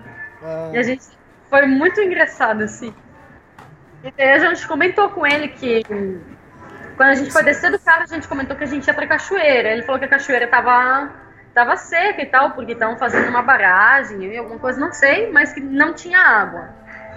Aí ele falou que perto da casa dele tinha umas, umas, umas cavernas e tal que que algum dia a gente podia ir aí. Ele falou, anota o meu número, ele falou, quando vocês vêm por aqui de novo, ele falou, a gente pode combinar pra ir, pra ir pra lá. A gente já tinha tirado as mochilas do carro, já tava fora do carro e tal. Eu falei, ah, e algum dia como hoje? Eu falei pra ele. Eu acho que hoje é um bom dia pra gente fazer isso. Eu falei. Aí ele falou, eu tenho que recolher os, é, os trabalhadores no, na finca e tal, porque eles têm plantas, eles têm um cafetal e não sei o quê. Mas a gente pode ir, ele falou. Eu falei, ah, fechou então. A gente colocou as, as mochilas de volta no carro e a gente foi com ele pra casa dele. Passamos o dia na casa dele e tal, a gente foi na, na finca, é, aí onde estavam coletando café, ficamos um tempo aí e tal, e a gente já ia ir para as cavernas, era como noite, assim. aham. Aí eu falei, puta, eu não, à noite eu não gosto muito, eu já não, não vejo muito bem, entendeu? Pra fazer uma trilha à noite e tal, eu sou muito cagona. E, e além do mais, tu não vê nada assim, entendeu? Sim. Mas tá, era o tempo que a gente tinha. A mãe dele preparou uns sanduíches pra gente e tal. É, compramos um- uma garrafa de rum e uma Coca-Cola. Chamamos o tio dele. Sabe que no campo todo mundo anda com os facão bicho de meio metro, se não mais, né? Sim, sim. Todo mundo com os facão na mão já. E quando a gente chamou o tio dele, aí o tio dele falou: Olha, a situação é a seguinte: se vocês quiserem ir, eu posso levar, não tem problema nenhum. Porém, fazia duas semanas que tinham matado um- um- uma pessoa aí nesse povoado e tinha boatos que as pessoas que mataram essa pessoa estavam se escondendo por aí nesse mato das covas. Ah, Então, chegar aí, chegar aí à noite, tu sabe, né? À noite tu escuta um barulho e tal. Se o, se o povo tá aí, que fez cagada e tal, escutar um barulho, mano, vão, vão começar a tiroteio, entendeu? Eu penso, Aham. pelo menos. Aí eu falei, cara, eu ainda sou muito jovem, tem muitas coisas que eu quero fazer. Falei, melhor a gente vai acampar em algum lugar, sei lá, e- ou a gente vai amanhã de manhã. Já, já foi, isso aí fica para outro dia, entendeu? A gente foi entramos no consenso assim, realmente é meio perigoso e tal. A gente acabou indo pra finca de café aí do cara. E a gente acampou lá, a gente fez fogo e tal. Nem montamos barraca nem nada, tiramos sleeping aí do lado da fogueira e tal. Quase queimamos os pés aí, porque tava frio. Dormimos aí do lado. E no outro dia a gente voltou pra, pra cidade do Lisandro, assim. A gente passou Natal com a família do Lisandro, passou ano novo na casa de uma família aí, de, que era amigo deles também, onde a gente também foi acampar num, num cafetal aí, que, que era da família. Mas esse foi um camping mais próximo, que a gente subiu quase até acima de carro. Então, a gente foi à noite também, carregando lenha, uma churrasqueira, tudo. é, mas foi, foi, bem divertido, assim. E, ah, eu voltei para Choluteca e daí agarrei a bicicleta para Salvador, né? Ah, tá. Aí você já foi atravessar a fronteira. Uhum. Já, era, já era começo do ano já também. Sim, eu acho que foi dia 6 de janeiro. É isso. E, geralmente nas fronteiras tem, tem caixa eletrônica. Uhum. Eu não tinha mais, eu tinha umas moedas aí, eu acho, para cruzar a fronteira. Eu acho que eu tinha como 75 centavos. Não chegava a um dólar pelas moedas que eu tinha. Pensei, ah, na fronteira tem um caixa eletrônico, qualquer coisa eu, eu retiro já em dólar, né? Daí eu cheguei na fronteira, pedalei como 85 quilômetros até a fronteira e até a, a, primeira. Não, tá, voltando. É, chega, eu falei com a Cris, que era mexicana, e ela falou: ah, tem, um, tem um amigo aí que ele pode te receber na casa dele tal. Eu não fiquei na casa dele, mas eu conheci ele tal. É um cara, tipo, é um cara legal, não sei o que, é de confiança. Aí tá, eu escrevi pro cara, nossa senhora, eu que aprendi a, a falar e a escrever espanhol assim, na estrada e trabalhando de de garçonete. Aí no bar na Argentina eu tive que aprender a escrever porque eu tinha que comandar comandar os pedidos, né? Sim. Eu comecei a falar com o Seguri, ele tava assassinando a língua espanhola. Nossa, me dava, me dava uma pena, assim, ler, que eu lia umas coisas, como fazer com S, certo com S. Eram umas coisas assim, não sei, eram umas coisas que eu olhava e falava, Deus meu. Então, eu comecei a falar com ele, ele já falava assim, ah, princesa, ou a minha amor, ou carinho. Aí eu falei, puta, meu nome é Franciele, entendeu? Mas me chamar, pode me chamar de France, que é mais fácil, sabe? Aí Sim. tá, ele me chamava duas, três vezes de France e voltava assim, ai, carinho, isso aqui. Eu falei, olha, eu não gosto que me chame assim, entendeu? Não te conheço tal. Me chama por France, France tá bem, entende? É, uhum. não sei, France, France tá bom. Tá, cheguei na fronteira, pedalei 40, 85 quilômetros, eu estava cansada. Já não tinha mais muita vontade, porque ainda faltavam uns 25 para chegar, era muito. Tá, cheguei na fronteira, aí eu perguntei, tinha uma fila, uma baita fila. Aí deixaram eu colocar a bicicleta lá dentro, pelo menos, e tal, porque nas fronteiras é sempre um furdunço de gente, assim, é muita gente e tal, então, não sei, me dava medo deixar a bicicleta fora, né? Deixaram eu colocar a bicicleta aí dentro e tal. Aí eu perguntei para um cara da migração se tinha que pagar alguma coisa de entrada ou saída. Ele falou assim, 3 dólares. Eu falei, 3 dólares é para quê? Para sair de Honduras ou para entrar em Salvador? O que, que é? Ele falou assim, você tem que pagar 3 dólares para sair. Aí eu falei, puta merda. Comecei a contar as moedas, tinha 75 centavos. Ou alguma coisa assim. Não chegava um dólar. Tinha muita gente. Aí o cara que tava me esperando, ele falou: se você quiser, eu posso te encontrar na fronteira. Então eu falei: meu, eu vou ligar pra ele, porque eu compartilhei. É, é compartilhei minha ubicação em tempo real, entendeu? Então ele podia ver onde eu tava indo. Ah. E ele falou que ele ia acompanhar e ele ia me esperar perto da, da fronteira. Aí eu pedi, antes que pedir dinheiro, tava perguntando para alguém se alguém tinha um celular para me emprestar, para ligar para esse cara, ver se ele tava perto da fronteira, se ele me podia emprestar os 3 dólares para pagar, porque eu não tinha. Aí o senhor, eu tava, tinha uma senhora na minha, na, na, minha frente, ou atrás de mim, a gente conversou um pouco aí por causa da bike e tal. Ah, tá viajando de bici? Nossa, sim, é aquela coisa, né? Uhum. Aí o marido dela, se é, quando chegou aí, ele viu que eu tava conversando com várias pessoas e elas tipo, me haciam sem aqui não, com a cabeça, assim. Aí o senhor se aproximou e falou assim, que é lo que buscas? Que necessitas, amigo? E eu, ou um celular ou 3 dólares, eu falei, porque um celular para ligar para um amigo, ver se ele pode me trazer 3 dólares, ou alguém que me empreste, que me empreste, né? Que me, que me faça aí uma doação de 3 dólares para pagar o trâmite, porque eu não, eu só tenho cartão, eu falei, não tenho, não tenho nada de, de dinheiro e tenho que pagar o trâmite para sair. E para voltar até a cidade onde tem caixa eletrônico, tá? Ou seja, não, não é uma opção, porque tá mais de 30 quilômetros. E devolver 30 quilômetros para tirar por 3 dólares, era melhor eu pedir assim, 10 centavos para cada um, a quantidade que tinha aí, eu ia chegar nos 3 dólares. Aí ele falou, não, não te preocupa. Ele falou, faz aí a fila que, que eu vou trocar, eu vou trocar um, uma nota e eu, e eu vou te dar os 3 dólares. Aí eu falei, ai, muito obrigado e tal. Aí ele foi, trocou o dinheiro, eu fiquei com a mulher dele. E ele voltou e ele me deu dinheiro, não... Ele falou assim, ah, aqui tem, tem pra te pagar os 3 dólares e sobra aí pra te comprar, não sei, um fresco, um suco, alguma coisa. Então eu agradeci, coloquei o, o, o dinheiro dentro de um, de um pacote, junto com o passaporte e tal. Foi que o senhor ele me deu 10 dólares, eu tomei uma Nossa. foto com ele e tal, ele me deu 10 dólares. Uhum. E não precisei pagar o trâmite, Ah. nem pra sair, nem pra entrar. Caramba. Aí quando eu, eu fiz a saída de Honduras, quando eu tava entrando em Salvador, eu encontrei com eles de novo. Eles tinham uma caminhonete, eu quase pedi para subir a, a bicicleta na caminhonete até chegar, porque eles iam para a cidade que eu ia. Mas Ah, já era tá. demais daí, né? É. Como eles não ofereceram, eu também não, não quis pedir assim.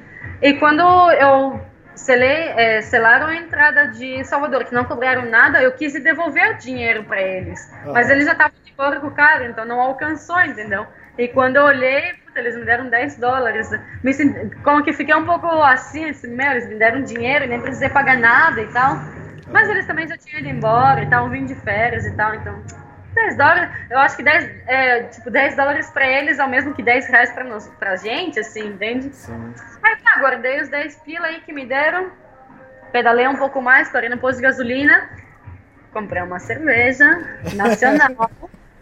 E tinha um cara, um guri que chegou aí com uma caminhonete, ele só ficava olhando, ficava olhando, eu cumprimentei ele de longe, assim, com a cabeça, sabe quando tu levanta a cabeça, tu diz assim, Aham. oi, ô, que? Aí o guri cumprimentou também, eu sentado aí no, tomando a cerveja, ele abastecendo, eu falei assim, você vai pra Santa Rosa? Ele falou, ele fez sinal com a cabeça que sim, eu falei, me leva, ele fez sinal com a cabeça que sim, então eu tomei um talagaço da cerveja, peguei a bicicleta e já fui indo, né? Subi a bicicleta na caminhonete e tal, a gente foi conversando e não sei o que. Aí eu escrevi pro guri que eu já tava chegando na cidade dele, tá, mas que eu tava indo de carro, que eu tava tomando uma cerveja com o cara que tava me levando. Aí o guri, que, o cara que ia me receber, ele queria saber, não, mandar a tua, a tua, a tua direção, onde é que tu tá, eu te encontrar, com quem que tu tá, não sei o quê.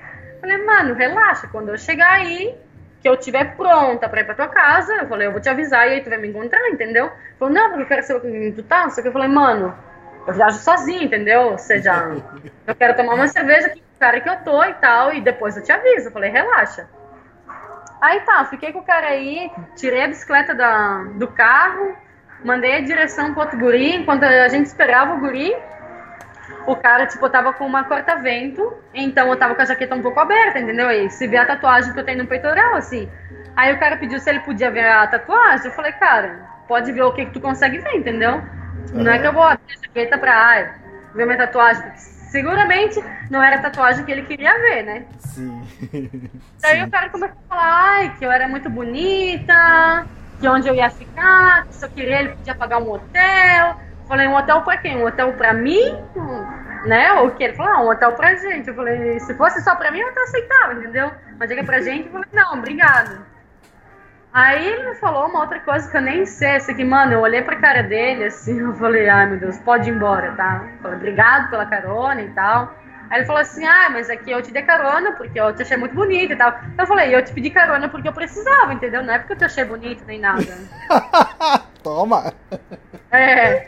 Daí chegou o cara que ia me receber e o outro cara da caminhonete ainda tava aí. Aí o cara que ia me receber chegou, me abraçou, me cumprimentou e ficou encarando outro cara. Tipo, como se fosse meu namorado com ciúmes do outro cara. Falei, mano, o que que tá acontecendo aqui, entendeu? Que situação. Sim, e sabe, Não, esse- não esse- você se mete. hein? Não, não. Nossa senhora. Tem coisas que só acontecem comigo e eu não sei como, tá? Não sei como, mas acontecem umas coisas que, ou seja, às vezes não dá nem pra acreditar. Ainda vai piorar, né? Ainda vai piorar, claro. Daí, daí, o cara que me recebeu e tal, tipo, desde que eu comecei a falar com ele, eu já tinha um couchsurfing em São Miguel, que era a próxima, a próxima cidade que eu ia depois de Santa Rosa. Eu ia ficar em Santa Rosa porque era o máximo que eu podia pedalar e, e era só para passar a noite no outro dia sair. Então esse cara que supostamente tinha um grupo de moto, ele falou, ah, vem pra cá no fim de semana, a gente vai pra praia, posso te levar de moto, conhecer, não sei o quê. Pelas coisas que ele falou, era praticamente, eu vou te levar a desbravar o meu país, entendeu? Entendi. Aí, chega, aí o cara falou assim, ah, vamos pra minha casa e tal, e ele tava com um carro aí, tipo, esses caras de som que faz propaganda, e eu fui seguindo ele de bike. Então eu tava concentrada na estrada, que era cheia de buraco, e, tipo, em seguir o carro, assim. E eu, tipo, era um labirinto, assim, quando eu fui entrando, já fui me dando conta, assim, que era, né, Cheguei na casa. Aí não, aí o cara disse assim: ah, vamos procurar um hotel. Ele falou assim, mano, eu não tenho dinheiro pra pagar um hotel, entendeu? Falei, quando eu te escrevi, eu perguntei se podia me receber. Tu falou que sim. Se fosse pra eu pagar um hotel, se eu tivesse dinheiro pra pagar um hotel. Eu nem sequer eu tinha te escrito, entendeu? Eu ia, chegava na cidade, buscava um hotel que eu, pudesse, que eu pudesse pagar e de boa. Mas, tipo, a ideia era a gente ir dar uma volta, conhecer a cidade, compartilhar e me hospedar na tua casa. Falou, ah, minha casa tá em remodelação, tipo, em reforma. Se tu não tiver problema, ele falou. Eu falei, eu não tenho problema nenhum, entendeu? Se eu tiver que dormir no, no chão. Eu, eu, não tenho, ou seja, sou zero problema com, a, com comodidades ou coisa assim, entendeu? Tendo um lugar seguro para dormir, tipo, e alguém massa aí pra compartilhar e tal, que não esteja sozinha, tá tudo certo. Aham. Mano, quando eu cheguei na casa dele, por isso que, que eu digo que era um calabouço, entendeu? Tipo, era um rancho que com uma patada na porta. Tu abria aquela porta, só tinha uma porta, não tinha janela, não tinha banheiro, não tinha nada. Nossa. Tipo, era, era um rancho, era um rancho, com uma porta e tinha uma cama, uma rede e um ventilador e nada mais. Aí eu falei, que- eu, tipo, eu pensei, eu falei, mano, que estranho, saca? Porque só tem uma porta, eu falei, tipo, quando eu entrei, não, não, não tinha nenhuma outra porta, não tinha nenhum banheiro, nem nada, eu falei, será que esse cara vive aqui? Tipo, já comecei a ficar meio cabreira, assim, entendeu? Já, tipo, não tava muito afim de ir porque o cara de São Miguel falou, olha, se quiser, falou, o carro é grande, eu posso ir com uma pai, a gente pode te buscar em Santa Rosa. Total, ele falou, Santa Rosa não tem nada pra conhecer. E você vem aqui pra, pra casa, vem, vem pra São Miguel. Eu falei, não, já, tipo, já tem um cara aí me esperando, já me escreveu várias vezes e tal, tipo, se viu uma, uma, uma, uma, uma boa disposição, predisposição em ajudar, em te, te hospedar e, e compartilhar e tal. Eu falei, pô, já falei que o cara eu vou ir aí, entendeu? Aí tá, eu cheguei na casa do cara, não sei o que, aí ele falou, olha, eu tenho que sair fazer umas coisas. Ele me encheu uma, tipo, um balde com água e tal. Ele falou, você pode tomar banho aí e tal, não tem problema. Pô, fechou, né? Peguei, amei caneca, tomei banho, não sei o que. Aí o cara voltou com, uma, com duas pupusas. Que é uma, tipo, é umas comidas, tipo, tradicionais de Honduras e Salvador. Do que, que E, é? tá, é, a pupusa é como se fosse uma arepa. É como se fosse um. O que, que é uma arepa? É, como que eu vou dizer? É como se fosse uma torta de farinha de milho. E dentro leva queijo, ou queijo e carne, ou queijo e, feijão, mas o feijão que eles comem aqui é moído, é como se fosse um purê de feijão, não é feijão em grão ou feijoada como a gente come. É bem gostoso. E tem ou de, ou de farinha de arroz ou de farinha de, de milho. Eu prefiro a de arroz, é mais gostosa. Aham. Ah, o cara trouxe duas dessas e tal. Eu falei, ah, e amanhã? Que que você... Tipo, eu tentei puxar umas conversas e tal, mas como que não fluía muito, não sei, o cara era meio estranho. Eu acho que na real a intenção dele não era nem saber minhas histórias de viagem, nem nada, entendeu? Era, era alguma outra coisa. Aí conversamos um pouco e tal, e tentei puxar um assunto de viagem e tal, mas como que ele me perguntava, eu respondia, mas ele tava o tempo todo com o celular, ou seja, tipo, ele nem colocava muita atenção no que tu tava falando e tal. Então eu já tava meio que de saco cheio, assim. Aí eu falei, meu, vamos dar uma volta na cidade e tal. Eu falei, tô com fome, passou umas duas horas, eu falei, queria comer alguma coisa, tô com fome e tal. Aí ele falou, o que, que você quer comer? Eu falei, eu não sei se aqui comem baleadas, mas, tipo, tenho vontade, tipo, me apetece comer umas baleadas. Baleadas é como se fosse uma, uma panqueca de farinha de trigo e dentro leva esse purê de feijão e queijo. Ou tu pode também agregar carne, frango, é, porco ou, ou gado, não sei o que tu quiser. Eu sempre pego a tradicional. Ele falou, não, aqui a gente não come, mas tem um lugar que vende. Ele falou, tenho que ser uma- umas compras e tal, e daqui, daqui a pouco eu volto. Tipo, isso era umas 9 horas da noite. Desde que eu cheguei na casa desse cara, na suposta casa desse cara, eu não saí daí pra nada. Eu falei que eu tinha fome, o cara ia buscar comida e me trazia em casa, entendeu? Aí eu falei, mano, que, que tipo, me sinto, não sei, no calabouço, aí encarcelado, no presídio, sei lá. Só faltou colocar comida embaixo da porta, entendeu? aí tá. Comi as baleadas, eu falei, tá, e amanhã, o que, que você vai fazer? E tal. Ele falou, não, amanhã eu vou trabalhar. Era domingo, eu falei, mano, e, e o passeio que a gente ia fazer, que você falou pra vir final de semana pra gente passear e tal. Eu falei, o que, que aconteceu? Falou, ai, não, é que eu vou ir pra praia. Ele falou, tenho vontade de ir pra praia, mas agora é noite. Ele falou, porque é mais gostoso e tal. Como que me olhando meio assim, como que, ai, sim, praia, noite e tal, romântico. Eu falei, mano, não. Aí ele falou, eu falei, não, eu não tenho, tipo, ir agora à noite pra praia de moto e tal, eu não sou muito afim. Eu falei, mas amanhã, tipo, eu gostar, até gostaria de ir. Ah, que amanhã eu tenho que trabalhar. E, meu, eu já tava com os olhos revirados, né? Uhum. Aí ele falou, olha, para você dormir mais, mais confortável e tal. Ele falou: eu vou deixar, você dorme aqui, fica aqui na minha casa, e eu vou dormir na casa da minha irmã. Eu falei assim, eu falei, mano, eu acho que eu prefiro que tu durma aqui, entendeu? Eu não me importo de na rede, ou do, botar barraco, eu durmo no chão e tal, mas eu me sentiria mais segura se você dormisse aqui, eu falei. Aí ele falou assim, ah, você tem medo de ficar aqui sozinho? Eu falei, sim, na verdade, tipo, eu não sei onde é que eu tô, entendeu?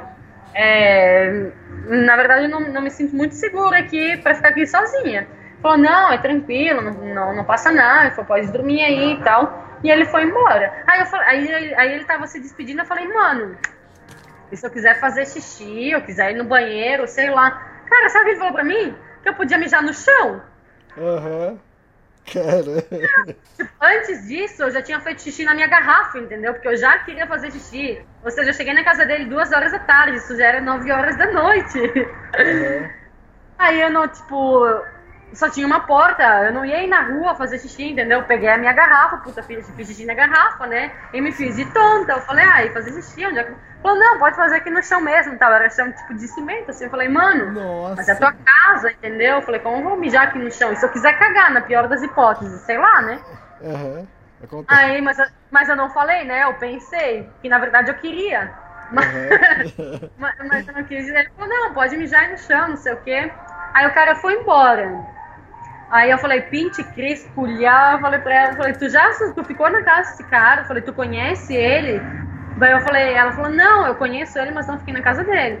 Falei, mano, eu tô com, não sei, tem um, um mau pressentimento, eu não me sinto bem. Eu falei, eu quero ir embora daqui e tal. Falei, aconteceu isso e isso, o cara é todo estranho, não fui conversa, não nada. Falei, o cara disse que é pra mim ficar na casa dele, tipo, não tem nem onde mijar, velho. Eu falei, queria sair, comer alguma coisa cara saiu, trouxe a comida, colocou aí pra mim, não sei, eu falei, tá muito estranho. E agora o cara me deixou aqui sozinho, eu falei, eu não sei onde é que eu tô, e o cara foi embora. Uhum. Aí eu falei, ai, Fran, desculpa, não sei o que, vou falar com uns amigos em comum e tal, porque tem uns amigos que sim, eu fiquei na casa deles e conhece esse cara, e ele ajuda muito os viajantes e não sei o que. Aí, nesse meio tempo, eu tava conversando com o cara pelo WhatsApp. Ele usou umas palavras que eu não entendo, que eu não, não, não entendia, e também, além disso, ele escreve tudo errado, né? Dificulta um pouco. E eu entendi que ele falou ai, que seria muito gostoso ter uma experiência com uma mulher de outro continente toda noite. Falei, mano, primeiro que a gente é o mesmo continente. Segundo, o que, que tu quer dizer com uma experiência de toda noite? Pra mim, é que o cara queria transar toda noite comigo, entendeu? Foi isso que eu entendi. E eu fiquei puta da cara, eu comecei a xingar o cara. Falei que eu tava brava com ele, que não sei o que tipo, em espanhol, fui dizendo um montão de coisa e tal. E ele não falava nada. Quando eu falei, olha, já vem alguém por mim, eu vou embora, não quero ficar aqui e tal. Aí ele falou, não, me desculpa se você entendeu mal, eu não sou esse tipo de pessoa, não sei o quê. Eu falei, olha, mano, na real eu não sei o tipo de pessoa que tu é. Indiferente disso, tipo, a minha opinião sobre você já tá formada e não quero ficar aqui e tal. E ele mandou um áudio nesse grupo de motos dizendo que como, como que pelo áudio que ele mandou foi como se assim, ai, mano, já tirei essa pobre coitada da, da rua, já dei um prato de comida para ela e ela tá segura, entendeu? Ao mesmo tempo ele dizia que não era bom eu sair à meia-noite do lugar onde estava porque era perigoso, entendeu? Sim. Falei, mano, vai se fuder, em que buraco que eu me meti, entendeu? E eu, e eu tava bravo comigo mesmo. Falei, Fran, desde o princípio, tu não tava muito tu não tava muito afim de ir na casa desse cara. Por que, que tu não se escuta às vezes e vai embora, entendeu? Já tive a oportunidade de ir embora um pouco, um pouco antes de escurecer. Já era meia-noite, eu tava aí super cabreira, como sempre, com a faca na mão, a porta trancada e tal. É horrível isso, cara. Aí a minha amiga falou, sim, aí me escreveu um cara que supostamente é o líder do grupo, ou sei lá o que, me, me ligou, a mulher do cara falou, Fran, fica tranquila, um amigo nosso tá, tá de moto, ele tá a caminho, falou, é, ele vai aí te encontrar, ele vai te levar num hotel, não se preocupa com nada, não se sinta mal, a gente tá aqui para ajudar. Ela falou, eu tenho certeza que se fosse um viajante em moto, esse cara não ia deixar um, um, viajante em moto nas mesmas condições, no mesmo lugar que ele te deixou, porque a gente, quando a gente apoia, a gente apoia todos os viajantes que passam pelo nosso país, justamente pela segurança, pela segurança, né? Então, a gente sempre entre o grupo dá, é, hospeda no, na nossa casa ou paga um, um hotel, alguma coisa, e Deus, no outro dia a gente se reúne para compartilhar uma parte da estrada, ou para conversar, ou para fazer uma comida, alguma coisa. Ela falou, isso é normal da gente, ela falou, não se sinta mal por isso, não se preocupa pelo dinheiro nem nada, mas, porra, me dava pena, entendeu? Me dava vergonha, era meia-noite e tinham cinco pessoas me ligando, me escrevendo que iam me tirar daí, entendeu? Então eu falei, pô, eu tô incomodando um monte de gente que não tem nada que a ver, entende? Então me sentia um pouco mal, mas ao mesmo tempo eu não queria ficar aí. Então foi, foi bem interessante, assim. O cara demorou meia hora para chegar na, na cidade onde é que eu tava, porque ele não era dessa cidade. E com o GPS ele não conseguia chegar onde é que eu tava. O GPS dava outro lugar para ele. Foi muito estranho. Então ele me falou, ele falou assim, Fran, ele disse, eu tô tocando a buzina da moto e tal. Sai na frente da casa para ver se tu escuta, para ver se a gente, se tu vê a luz da moto, alguma coisa pra gente se encontrar, porque o GPS diz que eu tô perto, mas eu não consigo chegar aí. Aí falei, meu, é que na real eu tenho medo de sair aqui sozinho, entendeu? Mas tá, fui com a faca, com, o meu canivete aberto, tinha ele na cintura e tal, e com a lanterna. Eu fui na frente da casa e, tipo, comecei a gritar, assim, falar, ai, tô aqui, tô aqui, oi, oi. E nada, não, não tinha ninguém aí. O cara tava 3 quilômetros longe de onde eu tava, oh, imagina. Aí ele me mandou, ele falou assim, Fran, na verdade eu não sei onde é que tu tá, mas eu ofereci dinheiro para umas pessoas ir aí te encontrar e ninguém quer ir onde é que você tá, porque falaram que aí à noite ninguém entra, porra. Eu falei, puta merda, eu vou sair com essa bicicleta, seja o que Deus quiser, porque eu não quero mais ficar aqui. Fechei a porta, saí com a bicicleta com a lanterna e fui tocando a buzina da bicicleta. Sabe essa buzina de algodão doce? fui tocando a buzina meia-noite, entendeu? Saiu uma família aí de pijama e falaram assim: Você tá perdida? Eu falei: Sim. Falaram assim: Não é muito bom sentar andando por aqui essa hora com a bicicleta e tal. Falaram: As ruas aqui são muito, são muito escuras, não tem muita gente caminhando por aqui agora. O que, que, que, que você precisa? Falei, meu, tem uma pessoa que veio me buscar, não me encontra e tal. Não sei se tu pode me emprestar um celular para ligar para essa pessoa, ver onde tá, pra gente se encontrar e tal. Aí ele falou assim, onde é que você tava? Que eu falei, ah, não queria dizer onde é que eu tava. Eu falei, tava numa casa aqui. E falaram o nome do cara. Eu falei, ah, sim, tô na casa desse cara, mas me deixou aqui sozinho e tal. E não sei, não quero ficar sozinho. Aí o cara, o senhor ligou pro meu, pro, pra pessoa de moto entenderam onde é que onde é que estava cada um e o senhor falou, vocês estão longe um do outro. Ele falou, vou te ajudar. Ele falou, porque não é bom você ficar aqui essa hora. Ele falou, o que, que você quer? Ou você segue o nosso carro com a bicicleta, ou a gente sobe a bicicleta no carro e a gente te leva. Não, subi uma bicicleta no carro e vamos. Então eu fui em cima com a bicicleta e a família foi me levando. Cheguei onde estava o cara da moto, ele estava com umas 10 pessoas aí me esperando. Quando Nossa. eu cheguei, tava, tava todo mundo comemorando que eu cheguei. Foi muito, tipo, foi, foi uma coisa assim, meio, meio estressante, mas também foi como que uau, entende? Não sei, tava todo mundo aí ansioso, me esperando e tal. E, e tipo, eu acho que eram umas oito mulheres e tal. E delas uhum. falaram, ah, não é uma boa, não é um bom momento para você visitar o nosso país, ela falou, porque o nosso país é o mais perigoso da, da América Central. Tipo, como que Honduras e Salvador, como tem umas pessoas que querem que querem se vangloriar e dizer assim, ai não, o meu país é o mais perigoso, entendeu? Se liga. Aí falei, mano, é tão perigoso que é meia-noite, eu falei, tô com oito lindas mulheres me esperando, me acompanhando para buscar um hotel. Eu falei, eu acho que não é tão perigoso assim. Daí elas começaram a aqui e tal. Todas essas pessoas me acompanharam a umas três quadras aí buscar um hotel. Puta, o hotel custava 30 dólares. E me dava Nossa. muita pena porque eu não, eu não pagaria isso, entende? Uhum. Então eu falei, puta, se fosse meu dinheiro, eu ia buscar outra coisa, mas já era uma e meia da manhã, até que eu encontrei eles, até que a gente conversou e tudo mais. E tá por aí andando a essa hora, já tá todo mundo saco cheio, eu já tava assim como que estressada e tal, por tudo isso, e já tava com vergonha também e tal. Aí ele falou assim, olha, de verdade, não tem problema, ele falou.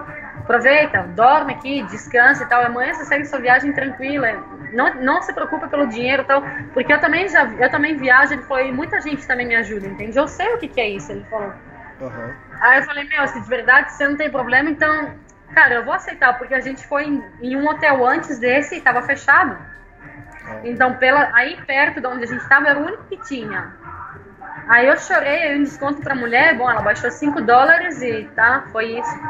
Então o guri foi embora e tal. Eu entrei no quarto, eu liguei o ar-condicionado, a televisão, eu liguei o chuveiro, eu caguei, eu fiz tudo ao mesmo tempo. eu fiz tudo, eu acho que em cinco minutos eu fiz tudo isso, entendeu? E eu deitei na cama assim, tipo, aí avisar todo mundo que já tava tudo bem, já tava no hotel e tal. E todas essas pessoas seguiram em contato comigo. Em cada, em cada parte do país que eu ia, tinha alguém disposta a me acompanhar de moto e tal. Falei que, porra, que não precisava e tal, mas se fosse para compartilhar um pouco em cada cidade, eu sim queria. Voltei a ver o cara da moto, que foi me buscar, porque quando cheguei em São Miguel, ele teve aí, então a gente saiu, tomar uma cerveja, conversar, e aí sim, compartilhar boas histórias, entende? Porque nesse dia que a gente se conheceu, foi tudo muito tenso, assim. E e não conheci mais nenhuma, nenhuma, pessoa desse grupo, mas eu tô em contato ainda com todas elas. Isso que é muito legal. Tipo, a gente não se conhece pessoalmente, mas a gente tá sempre aí conversando, mandando foto e tal. Então, primeiro dia em Salvador, assim, já foi, puta, uma cagada. aí tá. Chega em Salvador. Salvador é um país pequeno. Pensei, ah, não sei, 10, 15 dias máximo eu já tô em Guatemala. E também era o tempo que eu programava para para deixar aí um pouco mais de um mês para Guatemala, que é um país grande, é sobe e desce, ou seja, não é que é estrada plana, nem nada, é um pouco difícil e as distâncias estão longe uma da outra, se é de um lugar para o outro. Uhum. É, cheguei em São Miguel, fiquei com uma família bem legal. Meu couchsurfing depois aí já estava meio que já estava um pouco de saco cheio, porque ele quando bebia se transformava e eu não tinha paciência para ele. Mas não assim que ele se passava comigo, nem nada. Tipo, ele era, tipo, bem, bem cavaleiro e tudo. Só que era o tipo, é o tipo de pessoa que é filhinho de papai, assim, tem dinheiro. Então, quando bebe um pouco, quer mostrar que tem grana, quer, não sei, entende? Tipo, trata um pouco mal as pessoas e eu não gosto disso. Então, eu, eu falava assim pra ele, eu falei, meu, a gente saiu pra passar lá bem ou pra passar vergonha, entende? Uhum. Porque no momento tu tá me fazendo passar vergonha, entendeu? Falei, não é porque teu pai tem dinheiro, porque tu não tem. teu pai tem dinheiro e tu vai chamar um garçom assim, batendo palma, como se o cara fosse teu empregado e dizer, ah, vem aqui limpar meu sapato, entendeu? Trata bem as pessoas, porque esse é o trabalho do cara, entendeu? Ele já viu que tu tá chamando ele. Se ele não veio te atender, é porque ele tá atendendo outra mesa. Tipo, eu já, eu já tive no lugar desse cara e eu ficava puta, cara. Quando alguém me tratava mal, eu me tratava assim com esse ar de superioridade. Mas tá, a família dele era muito legal, me levaram passear. Nossa, nessa casa eu também comi do bom e do melhor.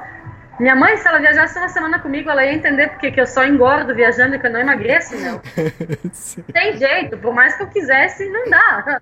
É. e acabei ficando uma semana aí na, em São Miguel, fiquei mais tempo do que, eu, do que eu queria ficar, e a família também era assim.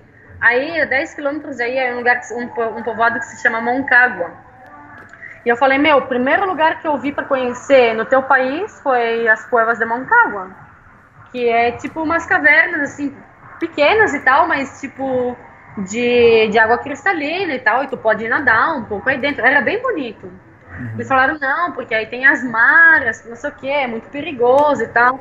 E de um dia jogava pro outro, de um dia jogava pro outro. Chegou nos últimos dias eu falei, olha, eu respeito a opinião de vocês, eu entendo vocês. Se vocês não, que, não querem me acompanhar, não tem problema nenhum. Eu vim aqui para São Miguel para ir para as covas de Moncagua. E eu não vou embora daqui sem conhecer. Eu falei, posso ir de bicicleta, tá, 10, tá aqui do lado, são 10 quilômetros, não são nada. Ou posso ir de carona, tá, não vai acontecer nada. Eu falei, tenho amigos que passaram aí de bicicleta e tal. E foi tudo bem, entende? Eu sei que tem, tem que levar em conta que é perigoso e tal, mas é um lugar turístico, ou seja, não, não, não, não de verdade não sinto que vai que é tão perigoso assim, que vai me encontrar alguém na estrada e vai querer me matar, ou sei lá. Aí o senhor falou, não, sozinha tu não vai, a gente vai contigo. Mano, era um sábado à tarde. Tava toda a criançada, toda a molecada correndo pelas, pelas estradas. É super povoado, desde a entrada da carreteira até chegar nesse lugar. Tinha festa no povoado, na praça. Eu parei na praça, dancei. Chamei o pai do meu amigo para dançar também. A gente foi na igreja, a gente foi no lugar cheio de família e tal. Um monte de gente veio conversar comigo aí nas piscinas porque me escutava falar e via que era um, tipo, aí um, como se diz? É... Um gringo. É, sim. Que era um uma, tom diferente. Então, então, queria saber e tal. E foi super divertido. E o pai do guri mesmo falou, nossa, foi super divertido. Ele disse, meu filho é como um, um piralho, como um pendejo, como é a expressão que eles usam aqui, como querendo dizer assim, queria levar até uma pistola junto. Eu falei, mano, é mais perigoso que uma pistola que sei, entendeu? Eu não acho que seja necessário, na real. Tanto que o guri não veio com a gente. Ele falou assim: ah, eu tenho que trabalhar. Não sei o quê. Falei, mano, tô aqui uma semana, nunca tive que trabalhar, entendeu? Diz que tu quer ir. Diz que não quer né? Fui com o pai dele e com o irmão dele. E foi super legal. E foi, foi um dos lugares mais bonitos de Salvador que, que eu conheci. Então, tipo, as pessoas andam muito metidas com essa coisa de medo. É tudo que passa na televisão, entendeu? Que mataram, que roubaram, que não sei o quê.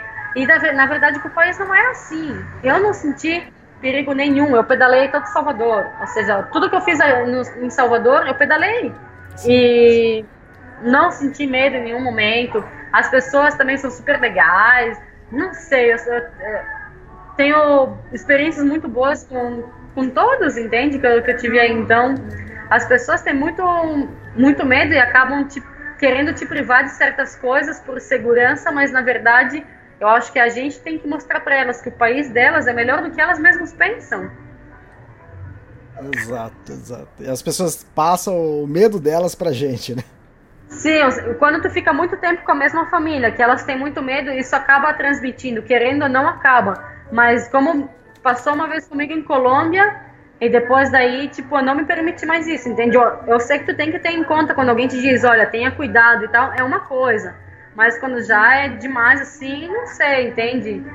Eu acho que é a sorte também que toca cada um, porque a mexicana, quando ela teve em Honduras, que ela só ela fez nem 50 quilômetros, saiu um cara, provavelmente era um cara que já estava bem louco, e era de uma mara, porque ele sim tinha símbolos, ele tinha a cara toda tatuada, ele saiu com um facão, ele saiu correndo atrás da mina, entendeu?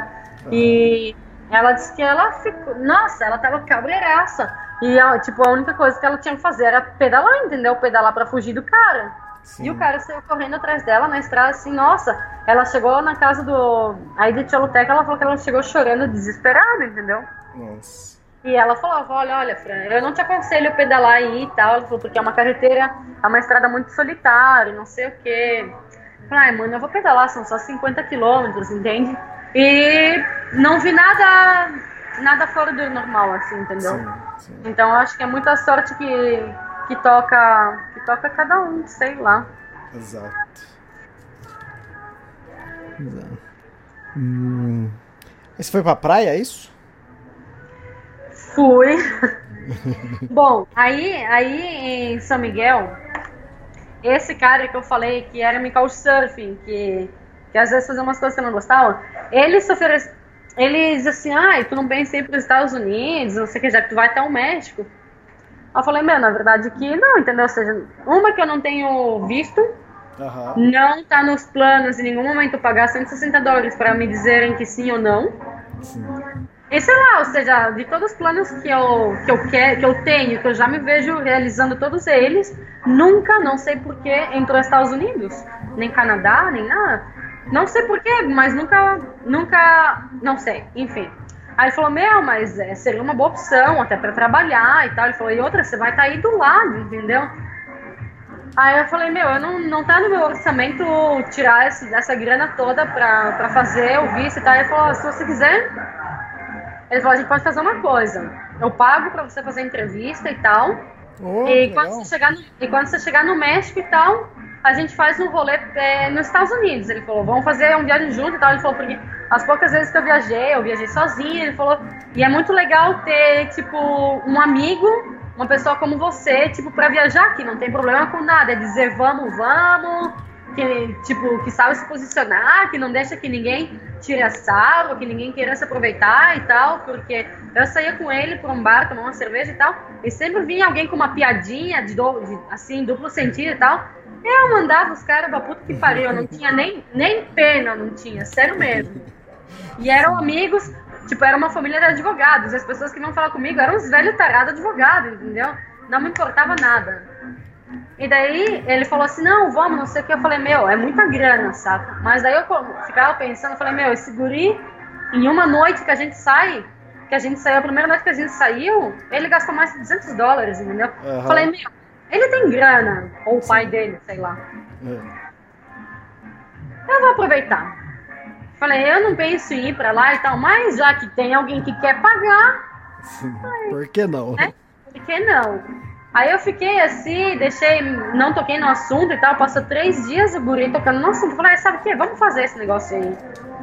Vamos fazer o passaporte, vamos, vamos ir agendar a entrevista e tal, fazer o formulário, não sei o quê. Então a gente foi numa assessoria aí que, que a família dele também foi, me ajudaram a fazer o formulário, lá lá lá. E, e, a, e agendar uma entrevista, tipo, para final do mês, era dia 25 de janeiro a entrevista. E eu tava no dia 12, 15, sei lá. Eu falei, meu, eu vou aproveitar, dar um rolê pelo país e tal, enquanto eu faço tempo para fazer entrevista. Então, quando eu saí de São Miguel, eu fui pra praia El Tunco, que é uma praia bem turística. É uma praia para surfar, entendeu? Porque é mar aberto, é tipo, bem agitado. e tal. É um mar que eu não. Assim, não, não é que é uma. Eu vou dizer assim, ai, vamos, vamos pra essa praia, porque eu quase nem entrei no mar, entendeu? Porque, tipo, as ondas são muito fortes e tal, a correnteza também não é muito a minha praia. Então eu fui. Cheguei em El Tunco, não, não tinha onde ficar nem nada. Cheguei de manhã. Cheguei tipo umas 10, 11 horas da manhã. Cheguei na praia mesmo. Deixei a bicicleta aí, coloquei o biquíni, entrei no mar, fui tomar um sol e não sei o que.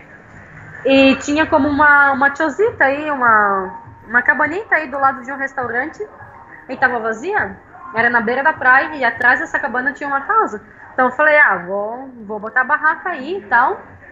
Tem a casa aí do lado, né? Sei lá, vou dormir aí. Nesse meio tempo eu conheci um francês. E, e quando ele viu com a bike, ele veio conversar comigo. Não falava muito espanhol, mas falava bastante dentro de tudo. Então falou assim: ah, que massa, viagem de bike. Ele falou: faz, não sei, uns 3, 5 anos. Eu viajei por um ano de bike pela Europa, não sei o quê. E disse: uau, ver a tua bicicleta assim. Ele disse: até me arrepia, porque me faz voltar no tempo e, e tenho lembranças muito fortes de quando eu viajei. Não sei o que. Falar: ah, que massa, blá, blá, blá. Você ah, quer tomar uma cerveja? Não sei o que. Eu falei: ah, claro, nesse calor, praia e tal, uma cerveja, né? Tomamos uma cerveja aí, não sei o que, ficamos conversando. Aí ele falou, meu, você não vai acampar aqui na praia sozinha e tal, né? Sei lá. Aí encontrei um, um guri que ele falou, ah, tem um camping aí que cobram 3 dólares. Ele falou, e é seguro, entende? É um local cercado, fechado, tem banho, tem chuveiro, tem, tem tudo aí. Você pode ir. E 3 dólares é um preço acessível. Eu falei, sim, é verdade. Aí eu falei, ah, eu vou, vou pagar 3 dólares no, no camping, entendeu? Aham. Aí o cara falou, se você quiser, ele falou, eu tô num hostel, tem piscina, tem mesa de ping-pong, tem mesa de sinuca. Ele falou, é, tô num quarto que tem duas camas e tal, tô num quarto aí sozinho. Ele falou, eu sei como é viajar e tal, muita gente me ajudou. Ele falou, não é que eu sou rico, mas se quiser eu posso, posso pagar o, o hostel pra você e tal. Eu falei, meu, tem certeza? Ele falou, sim, não tem nenhum problema e tal. Eu falei, ah, então tá, muito obrigado. Falei, eu vou- aceitar, né? Aham. Aí a gente passou o resto do dia junto, a gente tomou banho em piscina, a gente jogou ping-pong, a gente jogou sinuca, a gente saiu pra comer e tal. E à noite, na hora de dormir, era um quarto bem pequeno e tal. É, eu já tava, tipo, já tava, na- já tava cada um na sua cama, a luz já tava apagada e tal. Aí o cara falou assim, ai, é, tu não. Como não se molesta eu te faço uma pergunta. Quando começa assim, tu já sabe que é cagado, entendeu? Sim. Aí eu fiquei quieta, não falei nada. Aí o cara falou assim, ai, você quer transar? Mano. já tava a luz toda já tava apagada a luz e tal, eu já tava aí pra dormir. Eu coloquei a lanterna no celular pra mostrar a minha cara de cu, assim, minha cara de puta. Aí eu olhei pra cara dele e falei assim, você tem certeza que você já foi ciclista? Eu Falei, porque você pra mim tá parecendo só mais um tarado que pensou que o sexo ia sair barato, entendeu? Aí ele falou, não, falou, não, não fica bravo. Eu falei, mano, claro que eu não quero transar, entendeu? Se eu quisesse transar, eu mesmo já tinha dado a entender que queria alguma coisa, entendeu? Sim. Só já tô com a luz apagada, já tô na minha cama pra dormir. É uma pergunta desnecessária, ou seja, todo legal que a gente compartilhou antes, tu cagou, tu acabou com a pergunta, entende? A luz continuou apagada, eu virei as costas, dormi e tal, e no dia seguinte eu levantei tipo às 5 da manhã, e nem me despedi do cara, nem agradeci mais, nem nada. Eu peguei, levantei e fui embora. Caramba.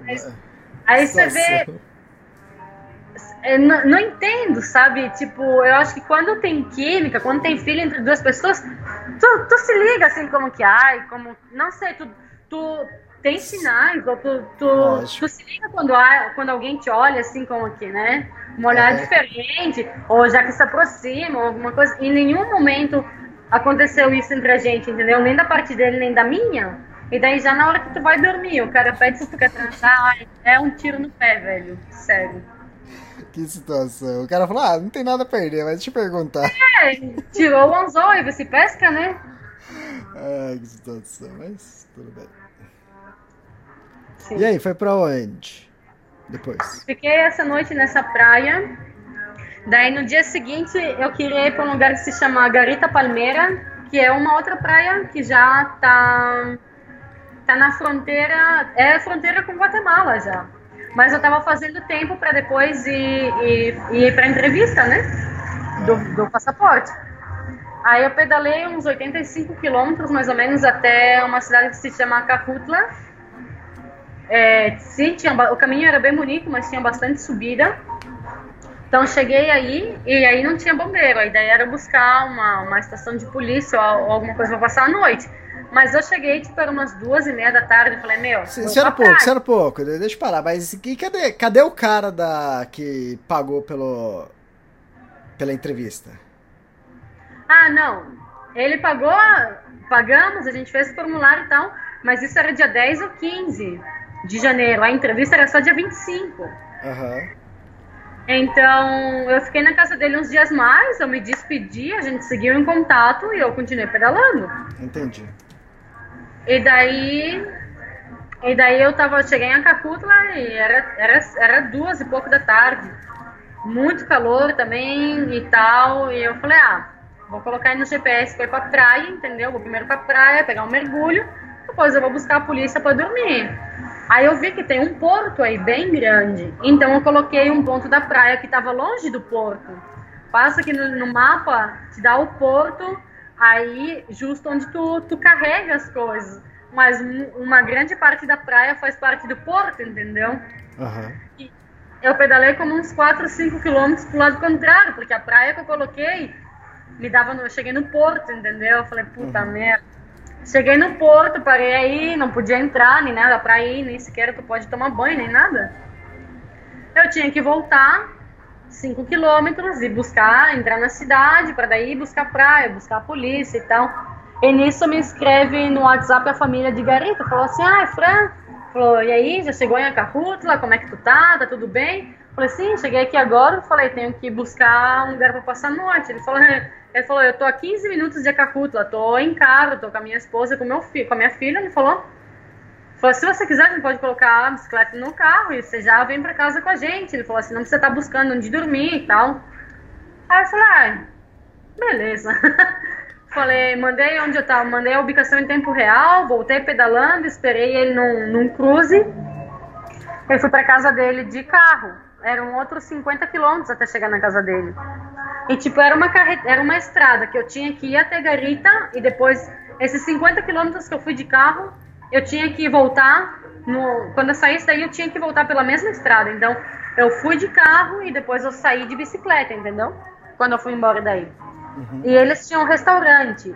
E esse cara que recebe, ele é o melhor amigo do Chepe, que é um ciclista que anda agora por Peru, eu acho.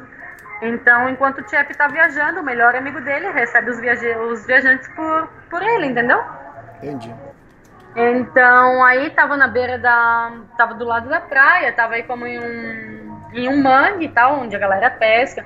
É um lugar super tranquilo, bem bonito. Amanhecer. A, ele amanhecer aí também é super bonito. Tipo, os colores do céu, o reflexo da, das palmeiras e tudo na água. É muito bonito. Eu aí dormi na rede, num rancho que tinha aí de frente. E à noite teve o eclipse e eu acompanhei. Ai, que legal. Sim, foi super, super, super bonito. A família também bem querida e tal. E bom, eu acabei ficando aí, eu acho que três dias também. Então. Cara, eu quando eu vou na estrada, quando eu vou caminhando, quando eu vou pra praia, qualquer um que fica olhando eu cumprimento, entendeu? Não, tipo, por educação mesmo. Uhum. E eu tinha cumprimentado um senhor no primeiro dia que eu fui pra praia. Mas, tipo, aí, olá, que tal? E nada mais. Na última noite que eu tive aí, eu tava com a bicicleta nesse rancho, é, do lado, tipo, tava, tava nesse rancho, tava na rede, tinha minha bicicleta do lado, a luz do restaurante dava na- no rancho onde é que eu tava, e com a lua que tinha, tipo, tinha claridade onde é que eu tava, entendeu? Qualquer pessoa que passasse por aí via que tinha alguém aí. Mas era como se fosse um beco, entendeu? Chegava o final da estrada, dava no, no rio, e do lado direito tinha um restaurante, e mais ao lado tinha duas casas. Mais que isso, não tinha caminho, entende? Tá. Mano, eu tava dormindo na última noite, igual. Era um lugar super tranquilo, mas eu sempre tô com o canivete do lado. Sempre. E eu coloquei o canivete na rede, entendeu? Do lado. Às três horas da manhã, eu não escutei ninguém, eu não ouvi ninguém chegar, ninguém caminhar, nem nada. Mas eu senti uma presença aí, senti que alguém tava se aproximando. Hum. E eu me acordei. Tipo, acordei assim e vi, tinha um senhor vindo pelo lado direito. Ele deu, tipo, dois passos e ele parou no, no pilar onde eu tinha a rede, do lado do rio. Então ele parou e do lado eu levei um cagaço. Um cagaço, por dentro já subiu aquele calorão assim no corpo, né? Aí eu peguei, eu tava com os pés dentro do sleeping. A primeira coisa que eu fiz, eu tirei os pés do sleeping, né? Tipo, deixei as- os pés livres. O cara vem, pelo menos, não sei, eu posso levantar as pernas, posso né, tentar me defender. E a segunda coisa que eu fiz, eu abri o canivete e deixei aqui do lado. Sem, não me levantei nem nada, continuei deitada. Tinha um cami- o canivete aí, as pernas fora, mas eu tava cagada de medo. Aí eu olho pro cara, eu não vi o rosto dele nem- em nenhum momento. Ele tava com umas luvas dessas, tipo de enfermeira, assim, umas luvas brancas, e ele tava, tipo, com uma navalha, com uma faca, com alguma coisa, tipo, cortante na mão. Falei, puta, esse cara veio pra me matar, já tá escondendo até digital, entendeu? Tá até com luva e tudo, três horas da manhã que o cara para aí, é muito estranho. Aí eu olhei pro cara e falei assim, nossa, tu me assustou. Eu falei, o que, que tu tá fazendo aqui? Aí ele colocou só um pouco da cabeça, ele veio assim com, o tronco um pouco para trás, mas eu não conseguia ver o rosto dele inteiro, eu só via metade, entendeu? Era um velho, tava de boné, moreno, barba, bigode, é, só via metade do rosto dele, tava com luva na mão e eu achei muito estranho. Eu sei que de madrugada tem uns barquinhos que pescam aí, mas essa noite só tinha um, entendeu? Tu sabe que qualquer povoado e pescador, ninguém sabe pescar com luva, né?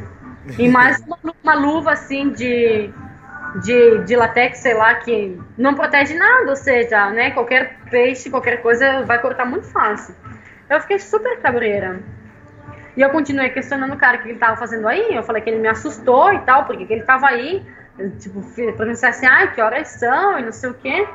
E ele só falava com a metade da cabeça, ele falava, olha, só acho que é umas três e pouco da manhã. Ele falou, tô esperando meu barco aí pra, pra pescar. Eu falei, puta, tu não pode esperar em outro lugar. Aí eu falei, eu tô com medo. Eu falei pra ele. eu tô com medo. Aí ele falou, não, não, tô esperando meu barco e tal. E ele saiu. Caminhou aí pela frente, se encrocou aí uns 5 metros pra frente. E ele tava de costas pra mim. Então ele tirou as luvas, deixou a faca, ou sei lá o que ele tinha, E ele voltou por trás de mim, mas sem nada nas mãos. E ele deitou aí no chão do lado da rede. Então eu tinha que estar, tipo, virada assim um pouco para trás para ver o que, que ele estava fazendo, ver se ele tinha alguma coisa, pra, ou seja, para estar de ter a visão do que ele estava fazendo. E ele falou, ai, desculpa, na verdade, ele disse, eu acho que tu me assustou mais do que eu te assustei, porque eu não vi que você estava aí. E ele estava tomado, entendeu? Porque dava sentir o, o cheiro de, de cachaça, tipo, de longe.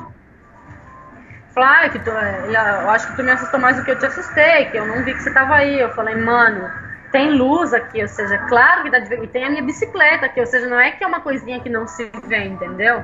Uhum. Aí eu falei, eu falei, olha assim, ó. Aí ele falou assim, ah, você se lembra que tu me, me cumprimentou na praia? Eu falei, não, não lembro. Eu falei, eu cumprimento todo mundo, entende? Falou, ah, se tu tá aqui na casa do, do Chelly, não sei o quê. Eu falei, sim, tô aqui. Eu falei, eu não sei, eu acho que é melhor tu indo pra tua casa e descansar, porque não vai vir nenhum barco aqui por você agora. Eu tô cansada. Eu falei, é, é muito, muito cedo, eu quero dormir, porque às 5 horas da manhã eu vou, vou embora, entendeu? Falei, ah, se você quiser ficar na minha casa, tem um rancho aí, lá, lá. Eu falei, ah, sim, claro, muito obrigado. E o cara ficou aí uns minutos ainda e ele foi embora. Ele vive pro lado esquerdo, mas ele chegou pelo lado direito, entendeu?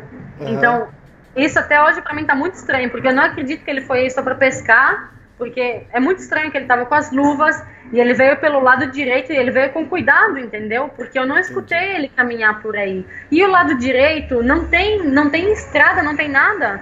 Então ele veio, ele entrou pelo restaurante, ele fez a volta um pouco maior e ele veio pelo meu lado direito e ele depois foi embora pelo lado esquerdo. Então isso ficou na minha, tipo, ainda hoje não sei, não sei qual que era a intenção desse cara, desse velho mas, tipo, foi um susto, assim, tipo, que eu vi e na hora, na hora, quando eu vi o cara com as luvas, eu pensei, esse cara veio, veio me machucar, ele veio fazer alguma coisa, entendeu? Uhum. E era um lugar super tranquilo, assim, meu, eu fiquei cabreiraça. Mas, tipo, ó, o cara foi embora, óbvio. Eu não dormi mais até as 5 horas da manhã. Imagina. E levantei aí meia sonâmbula e tal e fui pedalar, entendeu? Porque, tipo, era o que tinha, entende? Mas foi, eu acho que essa foi uma, uma cena assim, bem. Não sei. Um, uma coisa bem única até agora da viagem, assim. Ah, é? Você acha que foi a mais tensa até agora? Não, não foi a mais tensa, mas de muito tempo pra cá. Sim, entendi. foi a que eu me senti assim com. né? Entendi. Caramba, e aí foi pra onde depois? Bom, depois daí eu fui pra. Fui para um Cerro, lugar que se... Cerro Verde. É, fui para Sansonate primeiro. Da, de Garita eu voltei 45 quilômetros, 50 quilômetros até ao Cruze, onde eu subi no carro. E daí eu fui para um povoado que se chama Sansonate. E daí tu vai para um parque, um parque nacional que se chama Cerro Verde. É como um, um bosque, é uma reserva nacional e tal. E, tipo, tem uns bosques de, de borboletas, uns, uns sendeiros bem bonitos para fazer. Aí tu tem é, a vista do vulcão Isalgo, que é um vulcão bem conhecido aí em Salvador, acho que é um dos mais altos também. É um lugar bem bonito, bem né, interessante, assim. E aí, é, tem daí do Cerro Verde sai as caminhadas para subir o vulcão de Santa Ana que é um cráter bem, tipo, é como se fosse um cráter dentro de outro cráter, entendeu? Uma cratera, perdão. É, tipo, tem a cratera bem grande e dentro tem uma laguna verde, é bem bonito o lugar. E, os, e as cores que tem, tipo, no, na cratera e isso, é um lugar bem bonito e todo mundo que vem para Salvador, para Salvador, sobe esse vulcão. Então, é, eu saí de Sonsonate, eram como uns 35 quilômetros mais ou menos, até chegar no Parque Cerro Verde.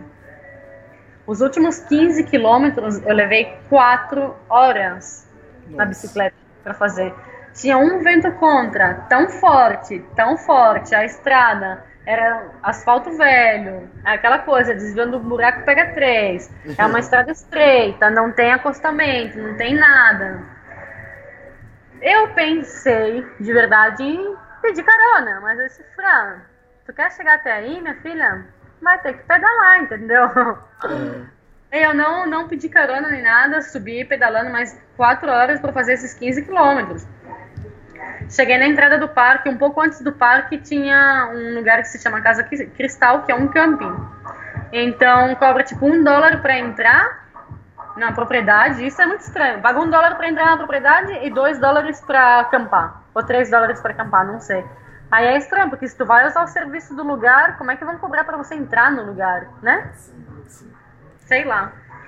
Mas enfim, eu conversei com o senhor, eu falei, ai, eu vou aproveitar, já que eu tô aqui, eu vou chegar até lá em cima com a bicicleta. Só deixar para amanhã esse quilômetro e meio, dois quilômetros que falta, dois, era entre quilômetro e meio e três, não lembro.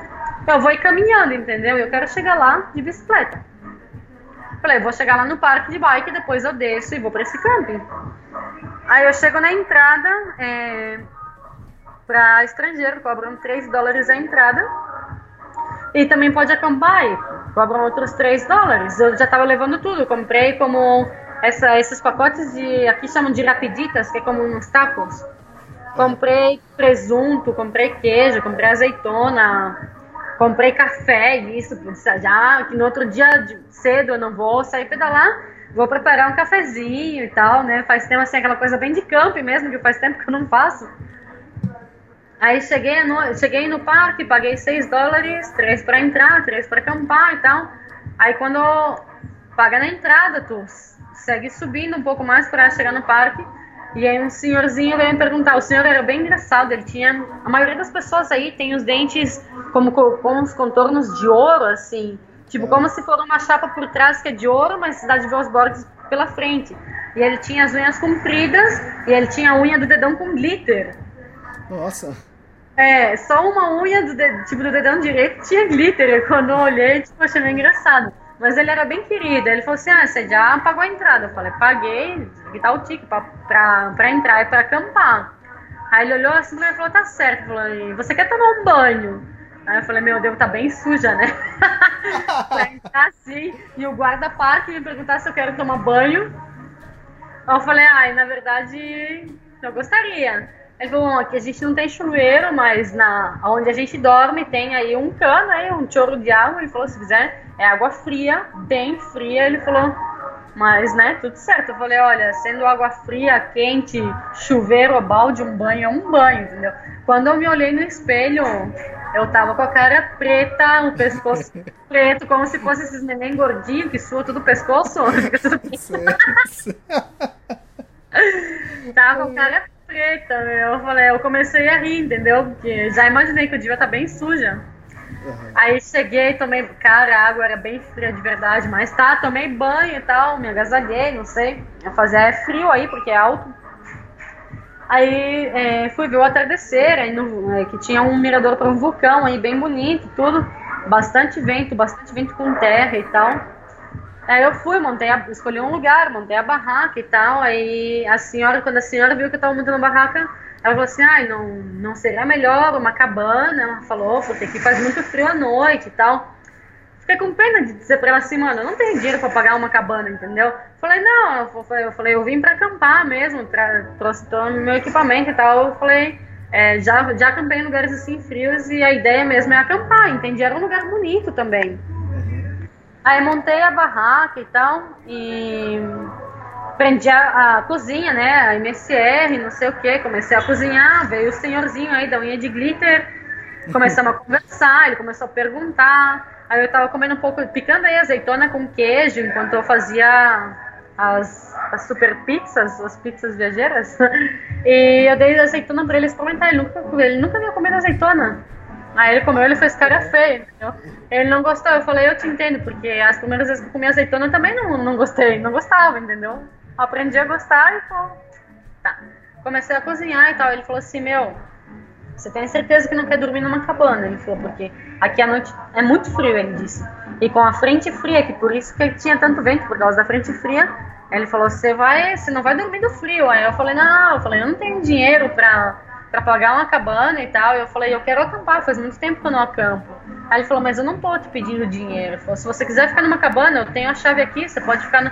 Aí tem, tem, falou, aí tem chuveiro de água quente, tem banheiro, tem duas camas para você escolher qual quer dormir. Ele falou, tá piada do frio e tal. Eu falei, puta, por que não me avisou antes eu montar a barraca, então? Pensei, né? Eu falei, não, tudo bem, obrigado, vou acampar mesmo, não sei o quê. Fiz aí uma torta, é, tipo um taco pra ele só de presunto, queijo e, e molho de tomate e tal, sem azeitona. E ele comeu aí comigo, ficamos conversando, a gente compartilhou um vinho que tinha aí e tal. E depois, aí tá, já entrei na barraca e tal. Tava aí na montanha, não sei o que, fumei um e fui dormir, fui pra barraca aí, curtindo não sei o que. Vem a polícia, vem a polícia, manda sair da barraca. Eu falei, mano, será que sentiram o cheiro? Sei lá, é um lugar grande, aberto. Tipo, já escondi aí a marica e tudo. Eu saí da barraca e o cara falou assim: tá tudo bem. Eu, aham. Ele falou assim: você não precisa de nada, não. Não quer ir. A gente tem um posto de polícia, ele falou aqui dentro do parque e tal. Tem um quarto, tem uma cama, tem colchão, tem, tem coberta, tem tudo isso. Se você quiser, pode dormir aí. Eu falei: não, eu tô bem aqui, obrigado e tal. Se tu puder brindar um pouco de água potável, eu disse assim: quero porque eu tenho pouca. Aí eu fui caminhando com o cara na estação da, a, é, a estação da polícia tá mais escondida dentro desse parque que qualquer coisa. Né? O único que quer achar não acha. Caminhei uns 20 minutos com ele, eu falei, puta, você sabia que tava tão longe, eu nem ia, nem a água, não ia pedir, entendeu? Sim. Caminhei com ele, fui na estação da polícia, cumprimentei todo mundo, fiquei uns 10 minutos aí conversando com eles e tal, me deram água e me deram um cobertor para levar também. Aí depois eu tive que voltar sozinha, naquela escuridão pra barraca, entendeu? Ai, meu Deus. E não, dormi na barraca, aí de manhã levantei e tal, tipo umas oito e pouco. Fez frio, mas não tanto, entende? Tipo, com o meu sleeping eu dormi de boa, assim, não, não, não foi... Tava, tava um clima agradável, entende, né? Que fazia suparetá. Fora da barraca, sim, era, era bastante frio, mas foi de boa.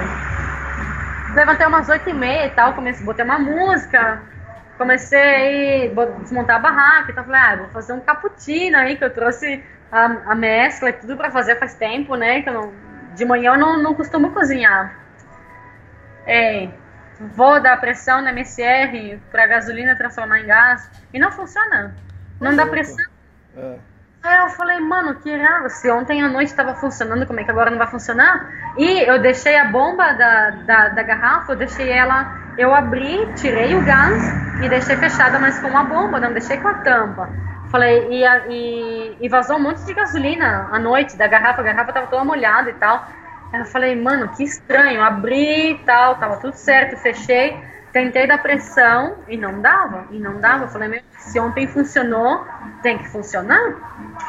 Então abri, desmontei a cozinha, tirei a, um negócio que, da bomba e, e eu olhei assim a ponta e, e faltava uma, uma borracha uma borracha preta que tem aí na ponta. Uhum. Eu falei, mano, mas se tava ontem aí, hoje tem que estar tá aqui também, ou seja, não pode que tenha desaparecido assim do nada. E, e se funcionou ontem, essa borracha tem que estar tá aí. Desmontei a cozinha, botei a lanterna dentro, não via nada porque o tubo é preto. Peguei um arame, meti lá dentro, ver se saía, se saía a borracha, a goma, e não saía. Eu falei, mano, isso tá muito estranho. Fechei a cozinha e tal. Algum bicho pegou? Não, é tipo, é, tá dentro de um tubo fechado. Essa, essa borracha não. Ou ela tava metida aí dentro, não tinha como desaparecer, ou senão era um mistério, entendeu?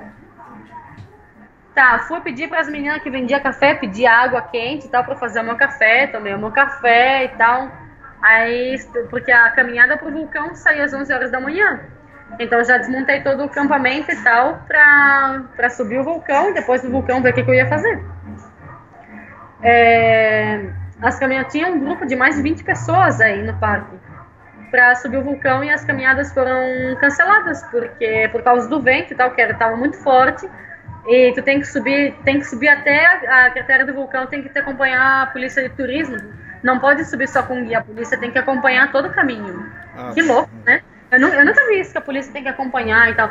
Por uma parte falaram que era porque passa por uma reserva lá lá lá e depois falaram que não, que tem que subir até lá em cima justamente pela, pela segurança do, dos turistas. Uhum. Enfim. A subida foi cancelada, eu falei, meu, cheguei até aqui de bike e tal. Pra... A ideia principal não era acampar, senão que subir o vulcão, entendeu? Sim. Mas tá, se não se pode, não se pode. Aí eu perguntei se tinha alguma, alguma chance de sair na terça-feira a subida pro vulcão, porque daí eu ia eu ia ficar, eu ia dormir uma noite mais aí, total, eles não iam cobrar nada, e eu podia ficar outra noite na cabana se eu quisesse. Tá. Aí, aí falaram que não, que provavelmente até na quinta-feira não ia subir. Aí eu falei, mano, na sexta-feira eu tenho a entrevista. É, tenho a entrevista aí no consulado, né? Aí eu desci, é, agarrei a, a carreteira, a estrada principal, eu demorei quatro horas para subir e eu acho que eu desci também como uma hora e meia e tal para fazer os 15 quilômetros, porque também tinha que descer devagar, né? Porque a estrada está, em- não está, não está em boas condições. Aí eu já tinha um couchsurfing aí perto da, da capital, de São Salvador. E os guri, quando eu tô na estrada, ultimamente eu venho sempre colocando crédito para ter pelo menos o WhatsApp, entendeu? Tá. E, e os guris me escreveram, porque eu falei que eu ia chegar na, na segunda-feira e tal. Eles falaram assim: é, Fran, onde é que você tá? Eu mandei minha, minha ubicação. Eu falei: ah, eu tô, tô descendo Santa, é, tô descendo Cerro Verde, eu tô indo pra Santa Tecla, porque a gente não pode subir o vulcão e tal. Ele falou: meu, a gente tá no mirador de Coatepec, que é o lago, o lago que tem nesse, nesse caminho. E eu também, eu tava aí perto. Aí ele falou: se você quiser, a gente tá de carro. Ele falou: vem com a, só a bicicleta com o carro e vai com a gente, entendeu? E senão a gente espera o final do dia na casa. Falei, ah, mano, já que vocês estão aqui perto, vamos colocar uma bicicleta no carro, vamos todo mundo junto, entendeu? Foi que era um carro pequeno. A gente, é, tipo, desceu os bancos do carro e tal, colocar uma bicicleta. Eu fui de croque dentro do carro, eu não podia me mexer ainda. E faltava, tipo, uns 40 quilômetros, já tava com a perna dormente e tal. Ele falava assim, "Tá- você tá cômodo? Eu digo, super cômodo. Falei, pode, pode tocar. Eu falei que daqui eu não me mexo. Aí a gente parou primeiro, chegando na cidade, a gente parou primeiro na casa da, da mãe do, do guri pra pegar a chave da casa. E ela veio me cumprimentar, entendeu? Eu tava de croque do lado da janela, da, tipo, da, sim, da janela do carro, na porta do carro. Então, eu tava com um braço com a cabeça fora do carro e o resto do corpo tava dentro do carro. Aí eu só, eu só estiquei o braço para cumprimentar a mãe do, do menino e tal. Eu falei, olha, desculpa, eu falei, eu não vou sair do carro porque se eu sair eu não entro mais, entendeu? Aí a gente se cumprimentou assim, a gente foi pra casa deles. É, os guri também bem legal, zero problema pra nada, assim. Só que eu não cheguei a compartilhar muito com eles, assim. É, tipo, um guri trabalhava o dia inteiro, o outro tava em casa o dia inteiro, mas ele não saía do quarto dele. E daí eu, tipo, perguntei as indicações do que fazer aí e tal. E como ir na embaixada, não sei o quê. Então, eu tava super nervosa com essa coisa também de, de ir na embaixada, na entrevista, porque eu sei que dizem que não pra um monte de gente, entendeu? Então, eu tava aí pensando o que, que eu ia fazer, que roupa eu ia colocar e não sei o quê. E tinha que estar lá às oito e meia da manhã. E falei, meu, é eu não sou uma boa pessoa já, assim, quando eu recém levanto, entendeu? Mas não tem tanta roupa assim pra escolher? não, eu tinha que escolher a menos pior, né? Então, eu falei, puta, logo às oito e meia da manhã, que um ainda vai meio, meio dormido, meio acordado, sei lá, eu preferia que fosse de tarde, quando já tá com, com mais disposição, sei lá, mas enfim, era o horário que tinha. Então, um dos guris, quando foi trabalhar, me deixou no caminho, depois daí eu tive, peguei um ônibus e tal, cheguei na embaixada e tal, cheguei uma hora antes do que eu tinha que estar. E fui normal, né? Fui com uma calça jeans, uma camiseta e não levei celular nem nada, porque cobram 5 dólares. Não pode entrar com celular. E cobram 5 dólares pra você guardar suas coisas aí. 5 dólares um roubo. Aqui É no, a- aqui no Brasil é igualzinho. Aqui cobra 10 reais, acho. 10 ou 15 ela também. Nossa, fala sério. É. Aí tá, fui, cheguei lá, cheguei sem celular, assim, não, fui com. Levei tipo o papel aí que tinha que levar e como que quando eu fui fazer a, a, a solicitação, falaram que era pra mim colocar, que eu tava viajando de bike, que minha meta era Estados Unidos e que blá blá, e vai dar uma historinha aí, né? Sim. que eu tava, tipo, documentando tudo, não sei o que. Então, tipo, levei algumas, alguns, algumas matérias de jornais, algumas coisas que eu, que eu fiz, Ah, que legal. imprimi, imprimi e levei até umas fotos e tal, tipo, de vários países, assim, pra ver que, né, além do passaporte que tá, tipo, carimbado, entrada, saída de vários países, pra ver que, né, que, tipo, ah, não sei. Aí tá, chego lá pra bater a foto, custa 5 dólares também. Fizeram, fizeram tirar todos os piercings pra bater a foto. E eu não conseguia tirar o piercing que eu tinha no nariz porque as bolinhas estão bem apertadas. E começou a encher de gente, encher, encher. Eu tive que tirar tudo. Eu falei, mano, que nada a ver. Tirei todos os piercing do nariz, eh, da, os, os- os expansores, os, tirei tudo da- das orelhas, os piercing da cara e tal.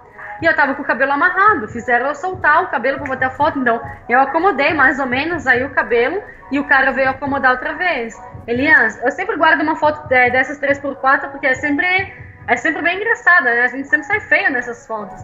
Cara, essa foto ficou medonha. Quando eu olhei, Achei que você ia falar que ficou linda, poxa. Nossa senhora, foi a única foto que eu não guardei até hoje. Quando, quando eu olhei a foto, que eu olhei pro cara que revelou, nossa senhora, eu falei, meu Deus, você não podia ter feito uma foto pior, entendeu? Meu cabelo ficou todo espantado, assim. Eu fiquei com a boca, bom, eu tenho a boca meio torta, mas a boca tava, nossa, eu tava com uma cara dessas assim de.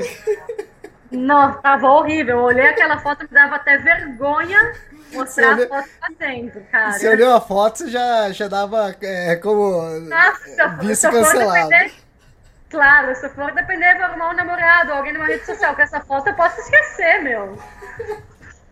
Tá, tirei tudo.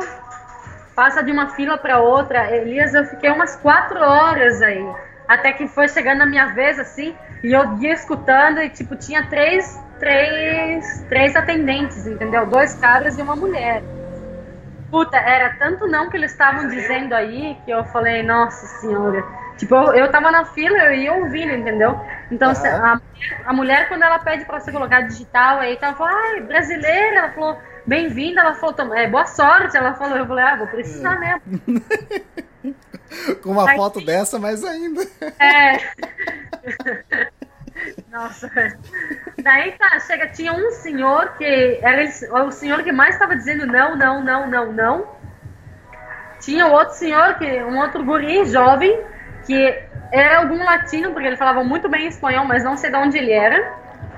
E tinha uma mulher aí que também dizia sim e não, bem equilibrado.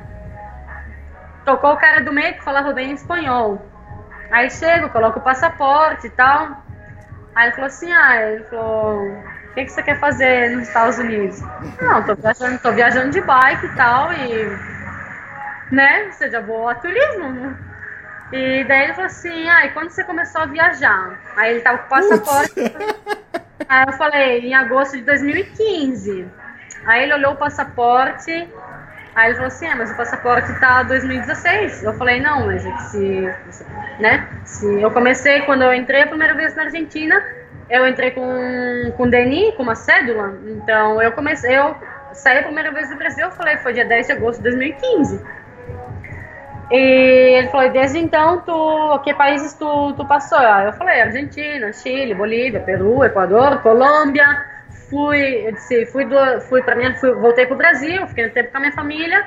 E depois eu voltei para Colômbia e segui Panamá, Costa Rica, Nicarágua, Honduras, Salvador. Agora eu falei, e daqui eu vou, vou indo para Guatemala, Belize México. E se você me permite, aos Estados Unidos, né?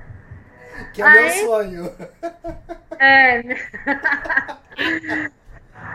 Daí é, ele perguntou assim, tá, mas e a sua viagem de bicicleta? Ele falou, é um trabalho. Eu falei, não, se é um turismo, eu vou, viajo por, por minha conta. Eu falei, tenho, tenho uma, uma, uma renda mensual, mensal. Eu falei, tenho um cartão de crédito com, com limites que me permitem estar mais ou menos os 30 dias que eu planejo, planejo estar nos Estados Unidos. Ele falou, e onde você chega? Eu falei, chego em San Diego, vou ficar no hostal tal, que era de puro, era puro, puro comentário brasileiro, não sei o quê. E eu falei, a minha meta, falei, a minha meta, eu falei, é Alasca, né? Porque, porra, de ponta a ponta do continente. Eu falei, e depois volto, volto pro Brasil, porque, né, quero escrever um livro. Pura mentira, meu.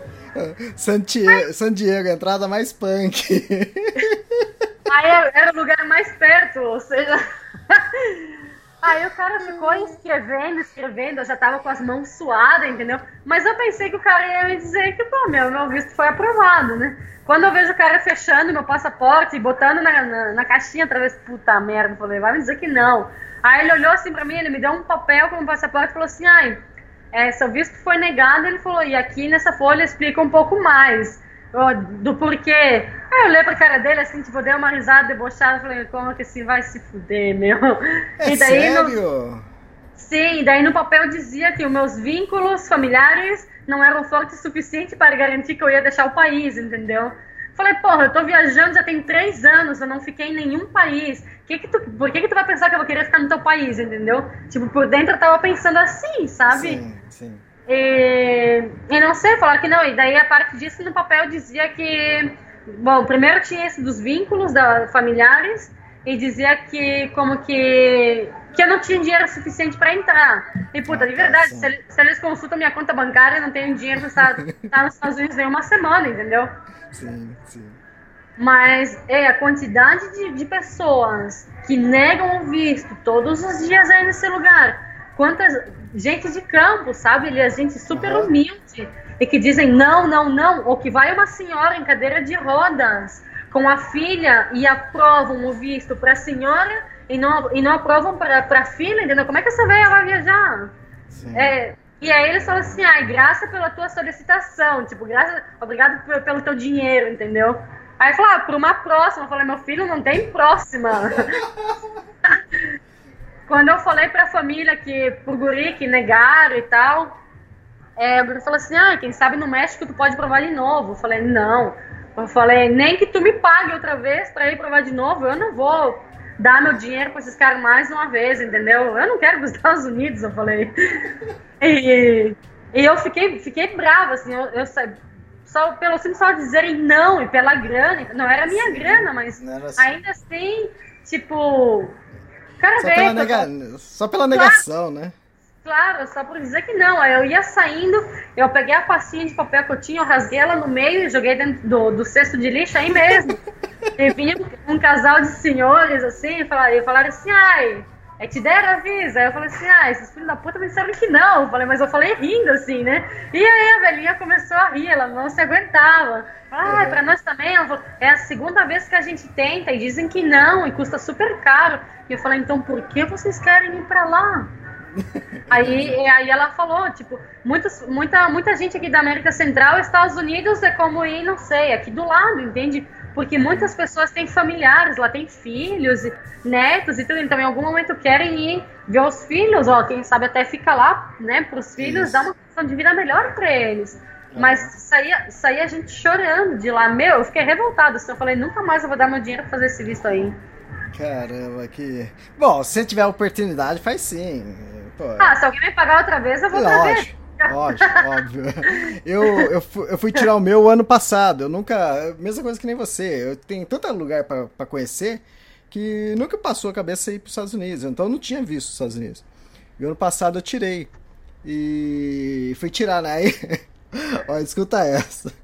Entrei lá no consulado, mesma coisa que você. Eu tive que voltar, deixar o celular lá, o relógio, na verdade, porque eu uso um relógio grande. O cara achou que era de câmera. Eu falei, não, é relógio normal. Ah, essa aqui tinha uma bomba aí no relógio. É, ele falou assim: ah, aí eu, beleza, eu tive que deixar lá, pagar pra ficar lá o, o relógio. Aí ele pegou, eu entrei lá, aí tipo, eu falei, caramba, onde que é? Na minha cabeça, né, na minha ingenuidade, eu achei que eu ia sentar numa mesa com uma pessoa e a pessoa me entrevistar, né? Eu levei um uhum. monte, um monte de papelada, né, que poderia usar. Aí, Sim. aí tinha umas cabines assim, que é na, na, na, parede, né, embutida na parede, a pessoa fica do outro lado, né, lá dentro, tem microfone, uhum. não sei o que tem. Aí eu achei que ali ia ser uma triagem para eu ir para uma salinha dessas, né? Uhum. Aí a mulher começou a conversar comigo, falou, ah, não sei o que tem. Ela falou, ela falou olha só como começou bem, né? É, pra onde você vai? Eu falei, Estados Unidos. eu tô dentro do consulado americano e vou falar, tô indo pra onde? É, na verdade, eu nem ia para os Estados Unidos, eu ia para o Canadá, mas eu queria o visto americano para tirar o canadense também. Uhum. Aí, aí eu apresentei tudo, falei que eu ia fazer uma viagem, escrever um livro, não sei o que tem. E, e eu com um monte de papelado para mostrar para ela, ela, ah, beleza, é, seu visto foi aprovado. Eu falei, nossa, foi que isso. Sim, é, é, muita, é muita assim questão de sorte mesmo. E igual, não sei, eu acho que quando tu, tu agenda a, a entrevista, eles já sabem, meu filho, até a cor da cueca que você está usando. Eu Exatamente, acho. Eu acho que eles já têm todas as informações sobre você. Então, meu amigo falou, ele falou, olha, tem gente que perguntam o teu nome e pum, tem o visto aprovado. Ele disse, tem uma, uma a minha secretária, o pai do Guri dizia, perguntaram pra ela se ela tinha uma foto do filho dela junto com ela. Quem é que vai pra uma entrevista vai levar uma foto impressa do filho, que não pode entrar com o celular nem nada? Ela falou que Aham. não, que ela não tinha, e negaram. Sim, sim. Então é muito assim, e, da- e eu, já, bom, eu já sabia que era assim de cabine e tal, porque falei, ah, não sei, né? Bom, não tenho muita roupa, mas que, sei lá, o que, que eu vou usar. Aí os caras falaram assim, não, vai normal e tal. Ele falou, em total, eles vão te ver da cintura pra cima, entendeu? Porque, tipo, eles vão estar dentro de uma cabine fechada Sim, e tal. sim. Nem vão ter contato, nem nada. E o cara me ficou aí fazendo pergunta e tal, e não deixou eu entrar. Só que também, na Argentina, eu também fiquei legal. Eu não sei se isso também conta ou não, porque eu fiquei na Argentina. No total, eu fiquei um ano e dois meses.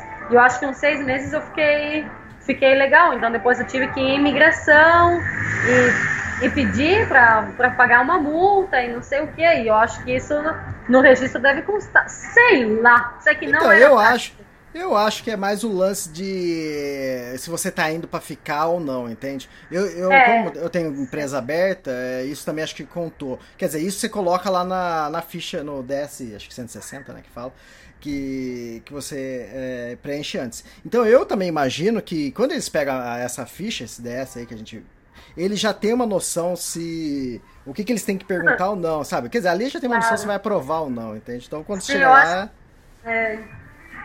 então, mas é. Não, mas se tiver oportunidade, faz sim, tenta sim. Não, mas- claro que sim, eu falo assim. Eu falo assim por maneira de. de, De dizer. Só, não é expressão, só é claro. Quer dizer, esse guri agora, ele brigou com o pai dele e. É. Nossa, esse guri. Puta, eu via muito na família dele. Eu me, eu me via. Esse guri é uma versão pior minha, entendeu? De um tempo atrás. A versão uma- masculina sua. É, ele tem uma relação muito ruim com o pai dele, com o irmão dele, entende? Só que o pai dele, tipo, ainda vem é, recém se curando de uma depressão, porque a mãe dele morreu de câncer e tal. O pai dele é super. Nossa, eles já me tinham aí. Eles não queriam mais que eu fosse embora, entendeu? Já, até trabalho ele me ofereceu na escola dele, me ofereceu pagar curso de inglês e pra ficar aí. E. Porque é uma pessoa muito solitária, assim, entendeu? E o René, que é o guri que, que era o meu couchsurfing, tipo, ele era um guri que pra mim, ele era um alcoólatra. Então, como ele tem muito tempo livre, a única coisa que ele faz é ir à noite, encher a cara, o dia inteiro, passar o dia inteiro dormindo, porque ele não serve pra nada. Aí ele vai, toma banho, não sei o que, sai outro dia, toma. E é o tipo de pessoa que tu se dá conta que os amigos, o círculo de amigos que ele tem, só suportam ele porque ele paga tudo, entendeu? Entendi. Porque, tipo, quando ele bebia um pouco, eu e os amigos dele, todo mundo se olhava e revirava os olhos como que, ai meu Deus, que idiota, entende? Aham. Mas ele san, ele sem, sem beber, ele era, um, tipo, ele era uma pessoa bacana, assim, e tal. Entendi. Só que, nossa, ele tratava o pai dele muito mal, assim, e me dava muita pena. Então eu falava, porra, por que, que tu, tu trata teu pai assim, saca? Tu tá usando. Tu sai com o carro do teu pai a hora que tu quiser, tu volta a hora que tu quiser, entendeu? Tu tá morando na casa do teu pai, o teu pai seguramente paga o teu cartão. Ele falou, ai, mas eu trabalho. Eu falei, qual que é o teu trabalho? Ele falou, ah, eu sou advogado e tal. Eu falei, mano, tu nem sequer tem a, a OAM, entende? É. Tu trabalhou um dia, de uma semana que eu tive aí, tu trabalhou um dia, uma hora, e teu pai teve que fazer o, o processo junto contigo porque tu não tinha capacidade de fazer sozinho. Então, tu tá na casa dele, tu depende dele, o mínimo que tu tem que fazer é respeitar a vontade dele, entendeu? Sim. E não sei, tipo, eu meio que tentei dizer umas coisas, mas o guri não tava nem aí, entendeu? E então quando eu fui embora, o pai dele até chorou assim e tal. E pai, sim, é, eu ainda tenho contato com eles e tal. Mas me, me deu pena. E o pai dele falou: Nossa, tu que mais precisava do visto e tal. Eu falei: Não, na real que eu não precisava, entendeu? Mas sim, eu é difícil que já que, que negaram e tal. Então a gente já não, não, não, não tão seguido e tal, porque o pai dele acaba. O pai dele é muito carente, então acaba criando essa dependência de todo dia estar conversando e tal. E, e não, né? E bom, fiz a entrevista essa. E depois disso eu fui para Santa Ana, que era um povoado que estava aí a uns 50 quilômetros. Tinha um couchsurfing aí também, e eu escrevi tipo assim, ah, amanhã eu vou para Santa Ana, tu pode me receber. Aí ele falou, olha, eu acabei de confirmar para uma, uma canadense e eu só tenho um colchão, ele falou. Mas a minha casa é pequena, então ele falou, tem uma rede, se tu não se importar e se sentir cômoda em dormir na, na sala ou qualquer coisa, isso não tem problema. Eu falei, eu não, menos ainda. Se tu puder puder, puder, puder me, me alojar e tal, agradecido. Tá, ele me deu a- o endereço da casa dele e. E cheguei na casa dele, ele tava trabalhando, é tipo um condomínio fechado, assim. Aí eu cheguei na frente da casa dele, cheguei tipo umas 10 da manhã, 10 e meia. E. E ele chegava tipo meio-dia e meio e tal. Então eu cheguei na casa dele, cortei as unhas, lixei, fiz a sobrancelha e tal. Não era nem às 11 horas da manhã. Aí eu peguei, eu deitei, tirei um cochilo aí na, na calçada, na frente da casa. Eu tava num condomínio fechado, ou seja, não é que tinha trânsito. Tava seguro, entende? Quando o cara chega de carro, ele me cumprimenta ele, ele nem desceu do carro e falou assim: Já vejo que tu não tem problema, que lugar pra dormir é o de menos. Ele falou. Aí cheguei, deixei a bike na garagem e tal. A guria que chegou com ele era super legal, também bem divertida, assim. Cheguei, ficamos aí conversando um pouco, mostrou a casa, que era pequena e tal, não tinha muito que, né? Não, não dava muito tempo. Então eu fui tomar um banho e a gente foi pro centro, com- comer umas coisas, tipo, locais, assim, e ver a catedral, que era bem bonita e tal, tomar umas cervejas daí. E à noite a gente foi fazer, a gente fez pizza e tal, a- a- tipo a Roshni, que é a menina, ela fazia as massas, então assim, a gente foi fazendo ah, um molho para, né? Aí todo mundo, tipo, eu, ele, ela e tava um amigo dele também. Então eu falei, porra, eu falei, eu queria subir o vulcão Santa Ana antes de ir, a guria também queria subir. No dia que eu fui de bicicleta não pude subir e tal, então ele chamou um amigo dele e no domingo a gente a gente decidiu ir de carro para Santana para subir. Aliás, tinha uma cabeçada para subir esse vulcão. Tinha mais de 180 pessoas. Ô, louco. Sim, parecia que era, não sei, uma caminhada noturna aí, um, um encontro da faculdade, uma festa, não sei. Aí eu falei, meu, não deve ser muito difícil chegar para ter tanta gente.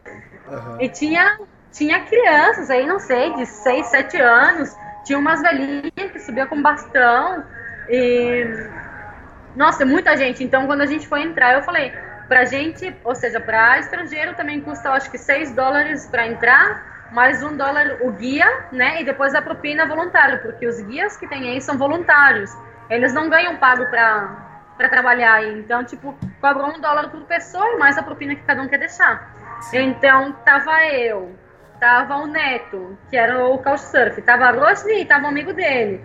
Aí eu falei, ah, eu me agarro em ti, Rosny se agarra em tua amiga, a gente é namorado, eu não falo nada, tu compra duas entradas e somos locais, entendeu? Sim. Aí eu falei, se tu tem 6 dólares, coloca 6 dólares exato aí na, na cabine, porque assim, tipo, já vão dar a entender que são duas pessoas locais. Aí o guri foi, colocou 6 dólares, eu fiquei meio que aí pendurada no, no ombro do cara, assim, com a cabeça, né, como se fosse, ai, meu amorzinho. E, o- e o cara, ele falou assim, ele tava com dois blocos na mão, um estrangeiro e um local. Aí o cara, ele, ele tava já destacando o estrangeiro, ele falou local. Aí o cara falou assim, do- dois locais, entendeu? E nós duas entramos, tipo, com os três dólares. Então, os outros três dólares da entrada, é, a gente deixou de propina para os nossos Ah, guias, tá. que eram dois guias. Então, tipo, seis dólares que, que sobrou, que a gente tinha que pagar entre eu e a Rosny, esses três dólares meu e três dólares dela, a gente dá para nossos guias.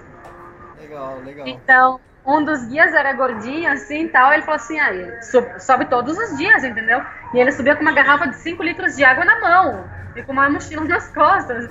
Aí ele falou assim, ah, se preparem, porque como eu vou acabar com vocês. Eu falei, ah, meu filho, porque tu não sabe com quem tu tá falando. E junto tinha uma outra guria, uma canadense também, que eu conheci na semana passada, que também quis subir e não pôde, e, não, não, como ele não subiu. Então, quando ela me viu aí, ela se aproximou de mim e ela veio falando inglês.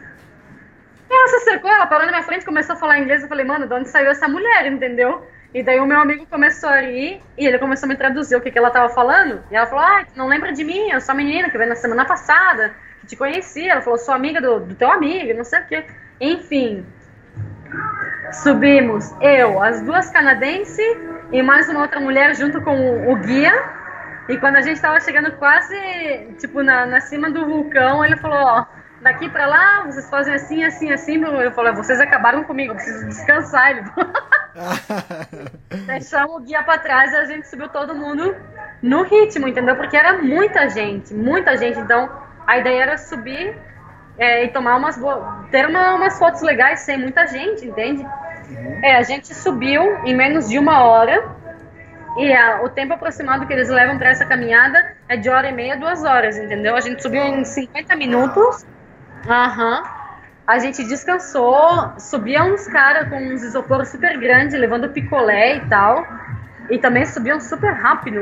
A gente tomou umas fotos bem legais, com pouca gente e tal. A gente ficou aí em cima mais de uma hora e quando a gente desceu, ainda tinha gente subindo, imagina. Caramba. Sim, eu nunca vi tanta gente para subir um vulcão. Eu fiquei de cara, assim. Mas foi bem bonito. Eu acho que é, as, as covas de Moncagua, as covas de Moncagua e o vulcão de Santana, acho que foram os lugares mais bonitos que eu conheci, assim, em Salvador. E aí em Santana também, eu fui para ficar dois, três dias, fiquei acho que oito, e também falaram assim, já queriam me conseguir trabalho, então eu falei, porra, todo mundo quer me colocar para trabalhar, meu. Falaram, ah, fica um dia mais, um dia mais. Aí eu falei, fica o fim de semana pra gente ir acampar. Porque as amigas do Neto eram super legais, uma delas estava de aniversário. Então eu falei, eu fico, mas só se todo mundo for acampar. Foi que bom, a gente foi acampar só em três pessoas, é, era fim de semana de eleição, os lugares turísticos que a gente ia conhecer estavam tudo fechado. Aham. E a gente acabou ficando na- no sítio de um, de um familiar do Neto. Então a gente fez fogo, aí a gente nem montou barraca nem nada, a gente tirou esse sleeping do lado da fogueira também. E tipo, é uma. Tipo, é uma finca le- leiteira, pode ser? Tipo, eles têm aí várias vacas, tipo, produzem leite, não sei o quê. Então eu comecei a perguntar pro senhor como é que era o processo, como fazia lá, lá. E eu falei ah, que eu queria, queria fazer, queria aprender como é que era, porque fazem com a máquina, então, se, então tem que esterilizar as tetas primeiro, lá, lá, lá, pronto, né? Aí eu falei, ah, que eu queria, que horas ele levantava pra fazer isso, porque eu gostaria de fazer. Eu vou três horas da manhã. Ah, eu vou fazer o máximo, vou me esforçar ao máximo pra levantar às três horas pra ver qual era. Três horas da manhã colocaram uma música tão alta aí. Eu levantei o sleep do chão e fui dormir na rede, dentro da casa. Tinha muito bagulho pra dormir. Mas voltei a dormir, terminei não indo, não, não fazendo nada, mas foi bem legal. Daí depois a gente voltou pra Santa Ana e tal, fiquei um dia mais pra lavar as roupas, descansar. Duas noites antes de eu vir embora, eu tava dormindo. A primeira noite que eu dormi nesse quarto aí que eu tava. E. Não era, tipo, eu fui dormir, eu acho que era umas 10 e meia, sei lá. Pô, eu tava bem dormida já. Eu acordo na noite assim, com uma parada que cai em cima de mim, tipo, na minha cabeça. O quê? Mas eu não sabia, tipo, eu nem me mexi, entendeu? Eu tava dormindo no chão, tava com o sleeping no chão. Aham. E eu não conseguia assimilar o que estava acontecendo, entendeu? Aí que eu digo, como, como é feio é, te agarrar, que te peguem desprevenido, entendeu? Aham. É, e mais dormindo, senti um peso que, que caiu e tal, eu abri os olhos assim, mas eu não me mexi. Então eu não sabia se eu estava sonhando, se alguém, se alguém me pegou um palaço, se era o efeito do baseado. Não sei. Sei que eu só mexi a mão assim, procurei o celular, prendi a luz do celular, era meia-noite. E com a luz do celular, eu virei o celular e eu vi que eu tava no mesmo lugar que eu fui dormir, eu tava no quarto. Então, tipo, eu me levantei assim, eu acendi a luz, mano, caiu uma prateleira na minha cabeça, com mais de 10 livros, era pesado pra caramba. E eu fiquei meio perdida assim, eu não sabia o que fazer. Eu fui no quarto do lado e eu acordei o Neto. Eu falei, Neto, não sei o que, que aconteceu. E ele levantou também, ele tava também super dormindo, porque ele toma. Tipo, às vezes ele toma como Rivotril, ou sei lá o que, que ele toma pra dormir. Só que ele tava dormindo na cama dele de ponta cabeça, entendeu?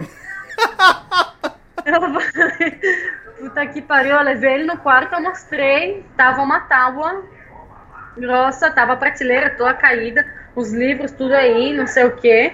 Eu tava com o olho, tipo, fez, machucou um pouco perto do olho e tal, eu tinha o nariz que doía muito, o braço também.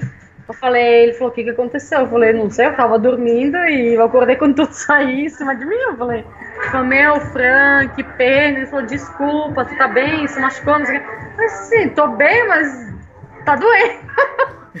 tá doendo pra caralho. E, E antes disso, quando a gente ia acampar, a gente estava falando de tipo de coisas paranormais, ou sei lá, que já aconteceu com a gente. Então ah, a gente tá. começou a falar de umas bonecas que a mina encontrou enterrada no pátio da casa dela. Eu comecei a contar quando eu acampei é, em Costa Rica, que a gente dormiu perto de um cerro que se chama Espírito Santo, que nunca puderam construir uma igreja e que sempre caía e que de madrugada as luzes da caminhonete acenderam e tal, e que de abrir portais, e que de forças de energias negativas, não sei o quê, e aquela merda cai em cima de mim do nada. Eu não consegui mais dormir depois, porque eu fiquei olhando na janela, não sei, sabe como eu olhava da janela e parecia na minha cabeça tinha projetado uma imagem de uma, de uma pessoa toda de negro me olhando. Eu tava super cabreira.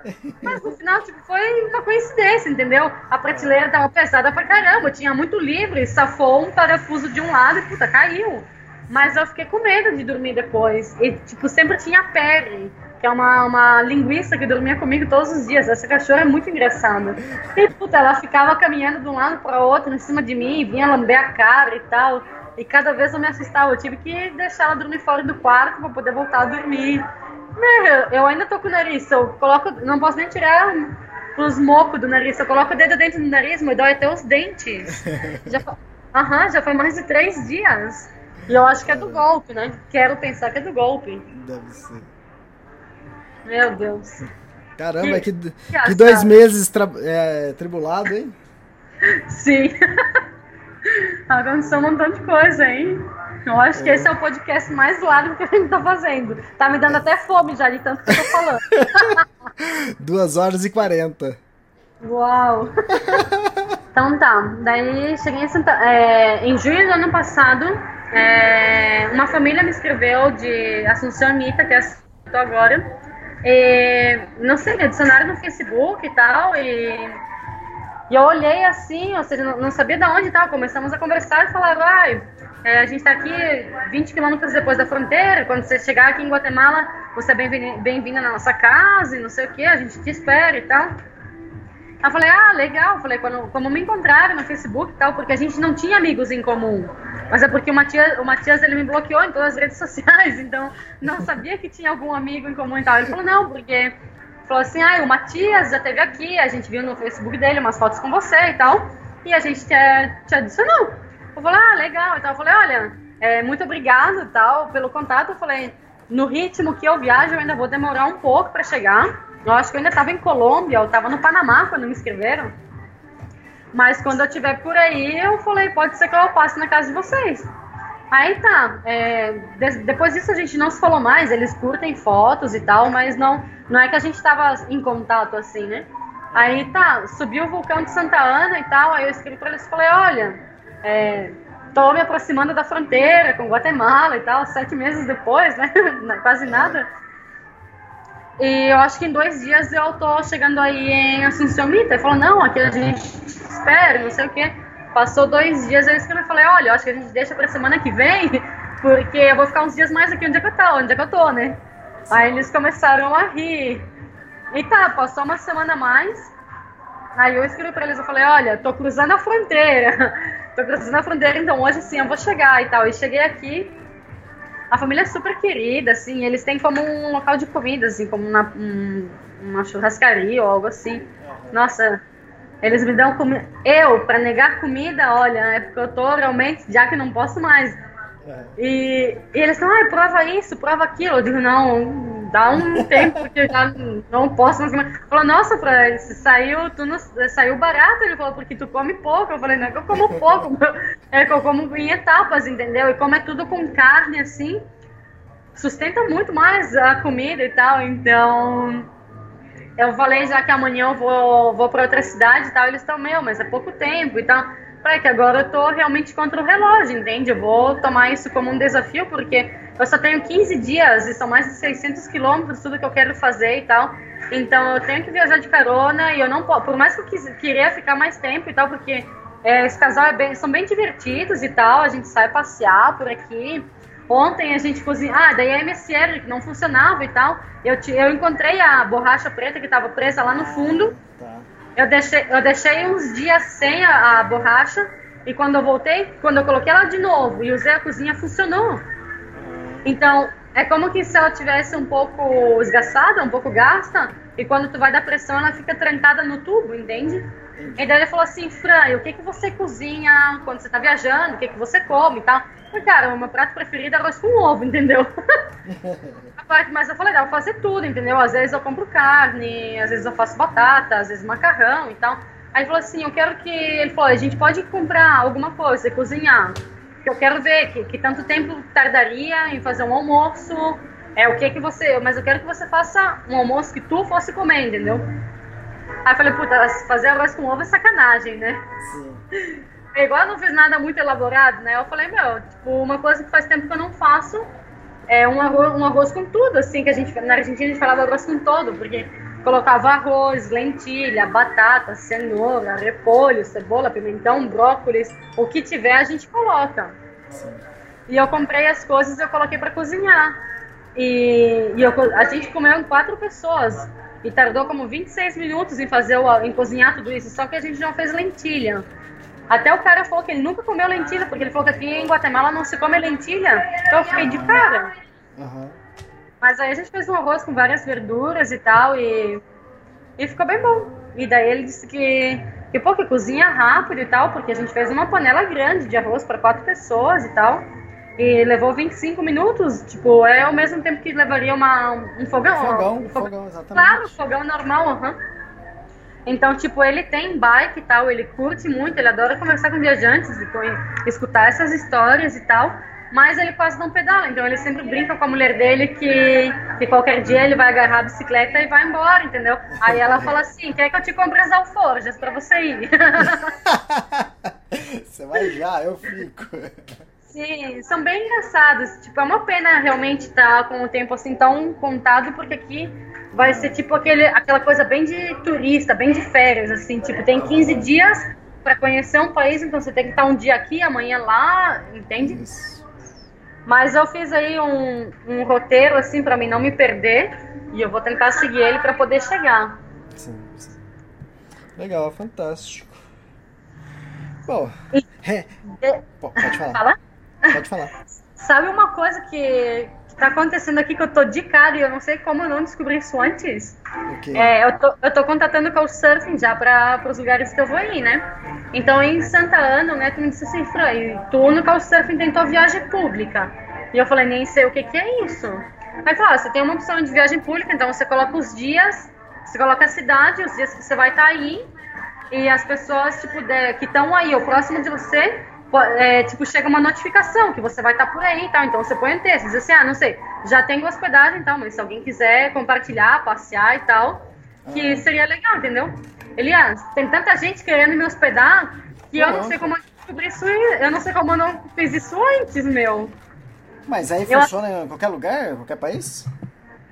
Sim, tipo, tu coloca aí a cidade que tu vai estar, coloca os dias, e eu acho que para essas pessoas que estão como couchsurfing nessa cidade, chega tipo uma notificação para elas, Ah, dizendo tá. que tal pessoa vai estar aí esses dias.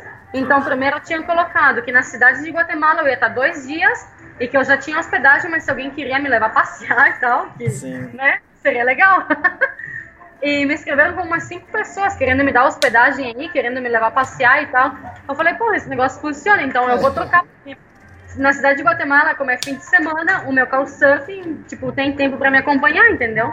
Então eu troquei, eu coloquei que segunda-feira eu vou estar indo pra Antigua Guatemala, e daí eu vou estar indo pra, pra Laguna e tal.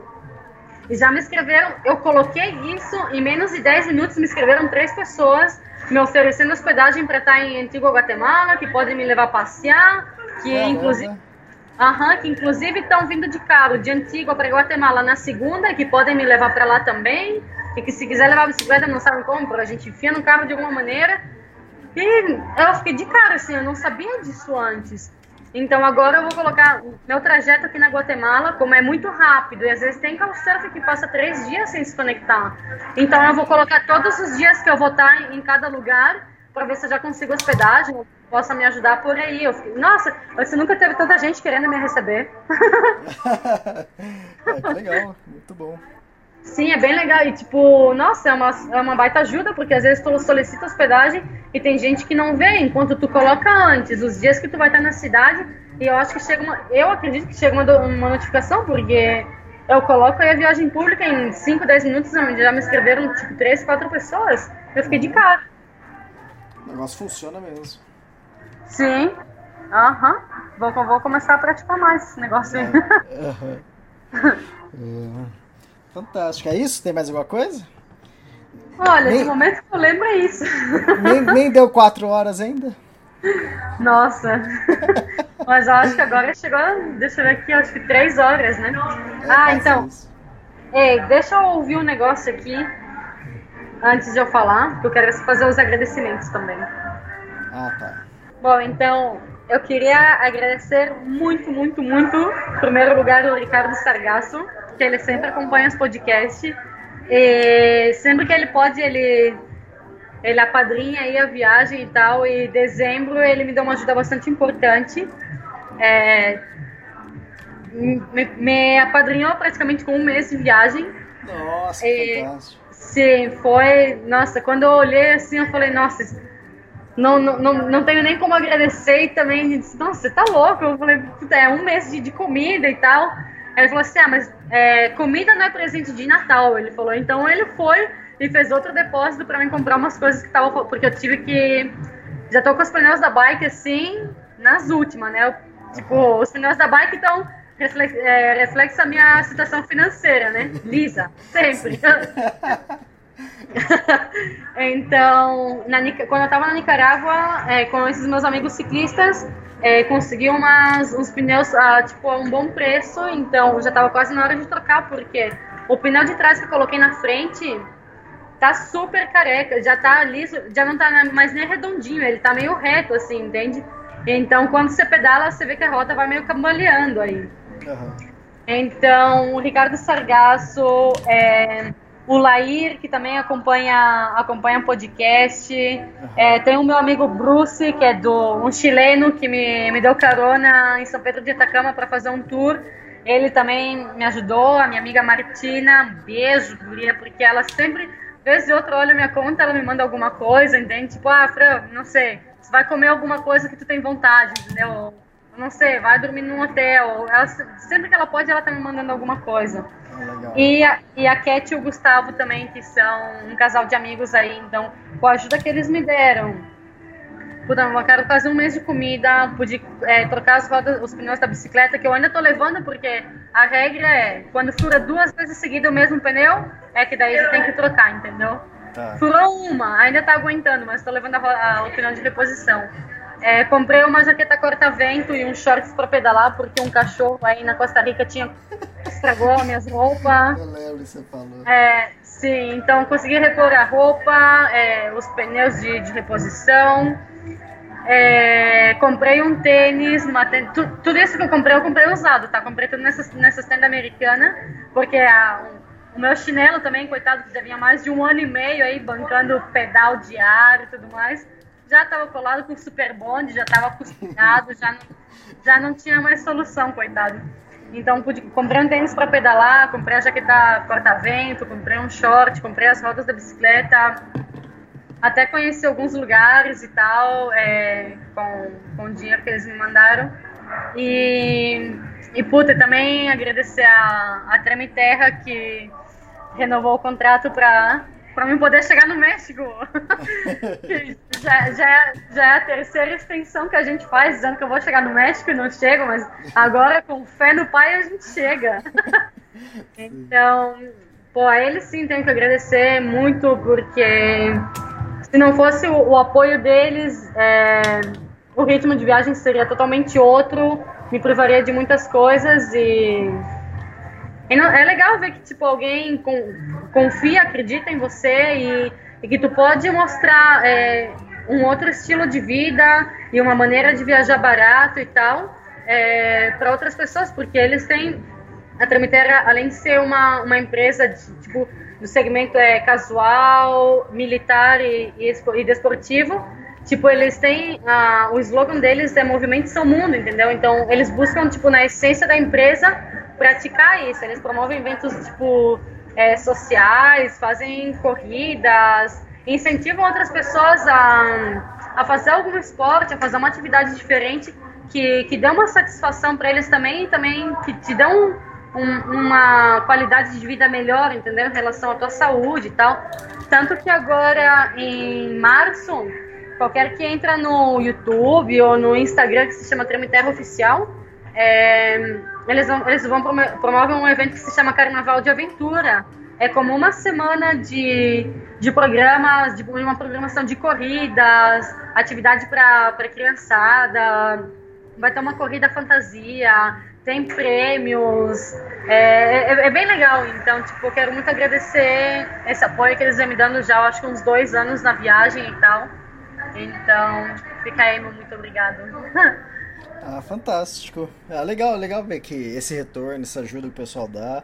O Ricardo, eu, eu- enquanto a gente estava gravando o podcast, eu fiz um post que a gente estava gravando, ele foi o primeiro a comentar. e Ah, é, sim. bem, é bem legal isso.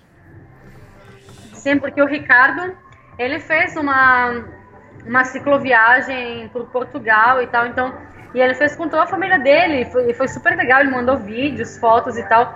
Então, ele, ele falou que realmente foi uma experiência única, intensa e que foi incrível. E ele fez com ele, a esposa, as filhas. Ah, Tipo, foi, foi bem bacana ele compartilhar essa troca de experiências assim também. Então, eu falei que quando eu voltar, eu tenho que conhecer a família dele. Sim ou sim.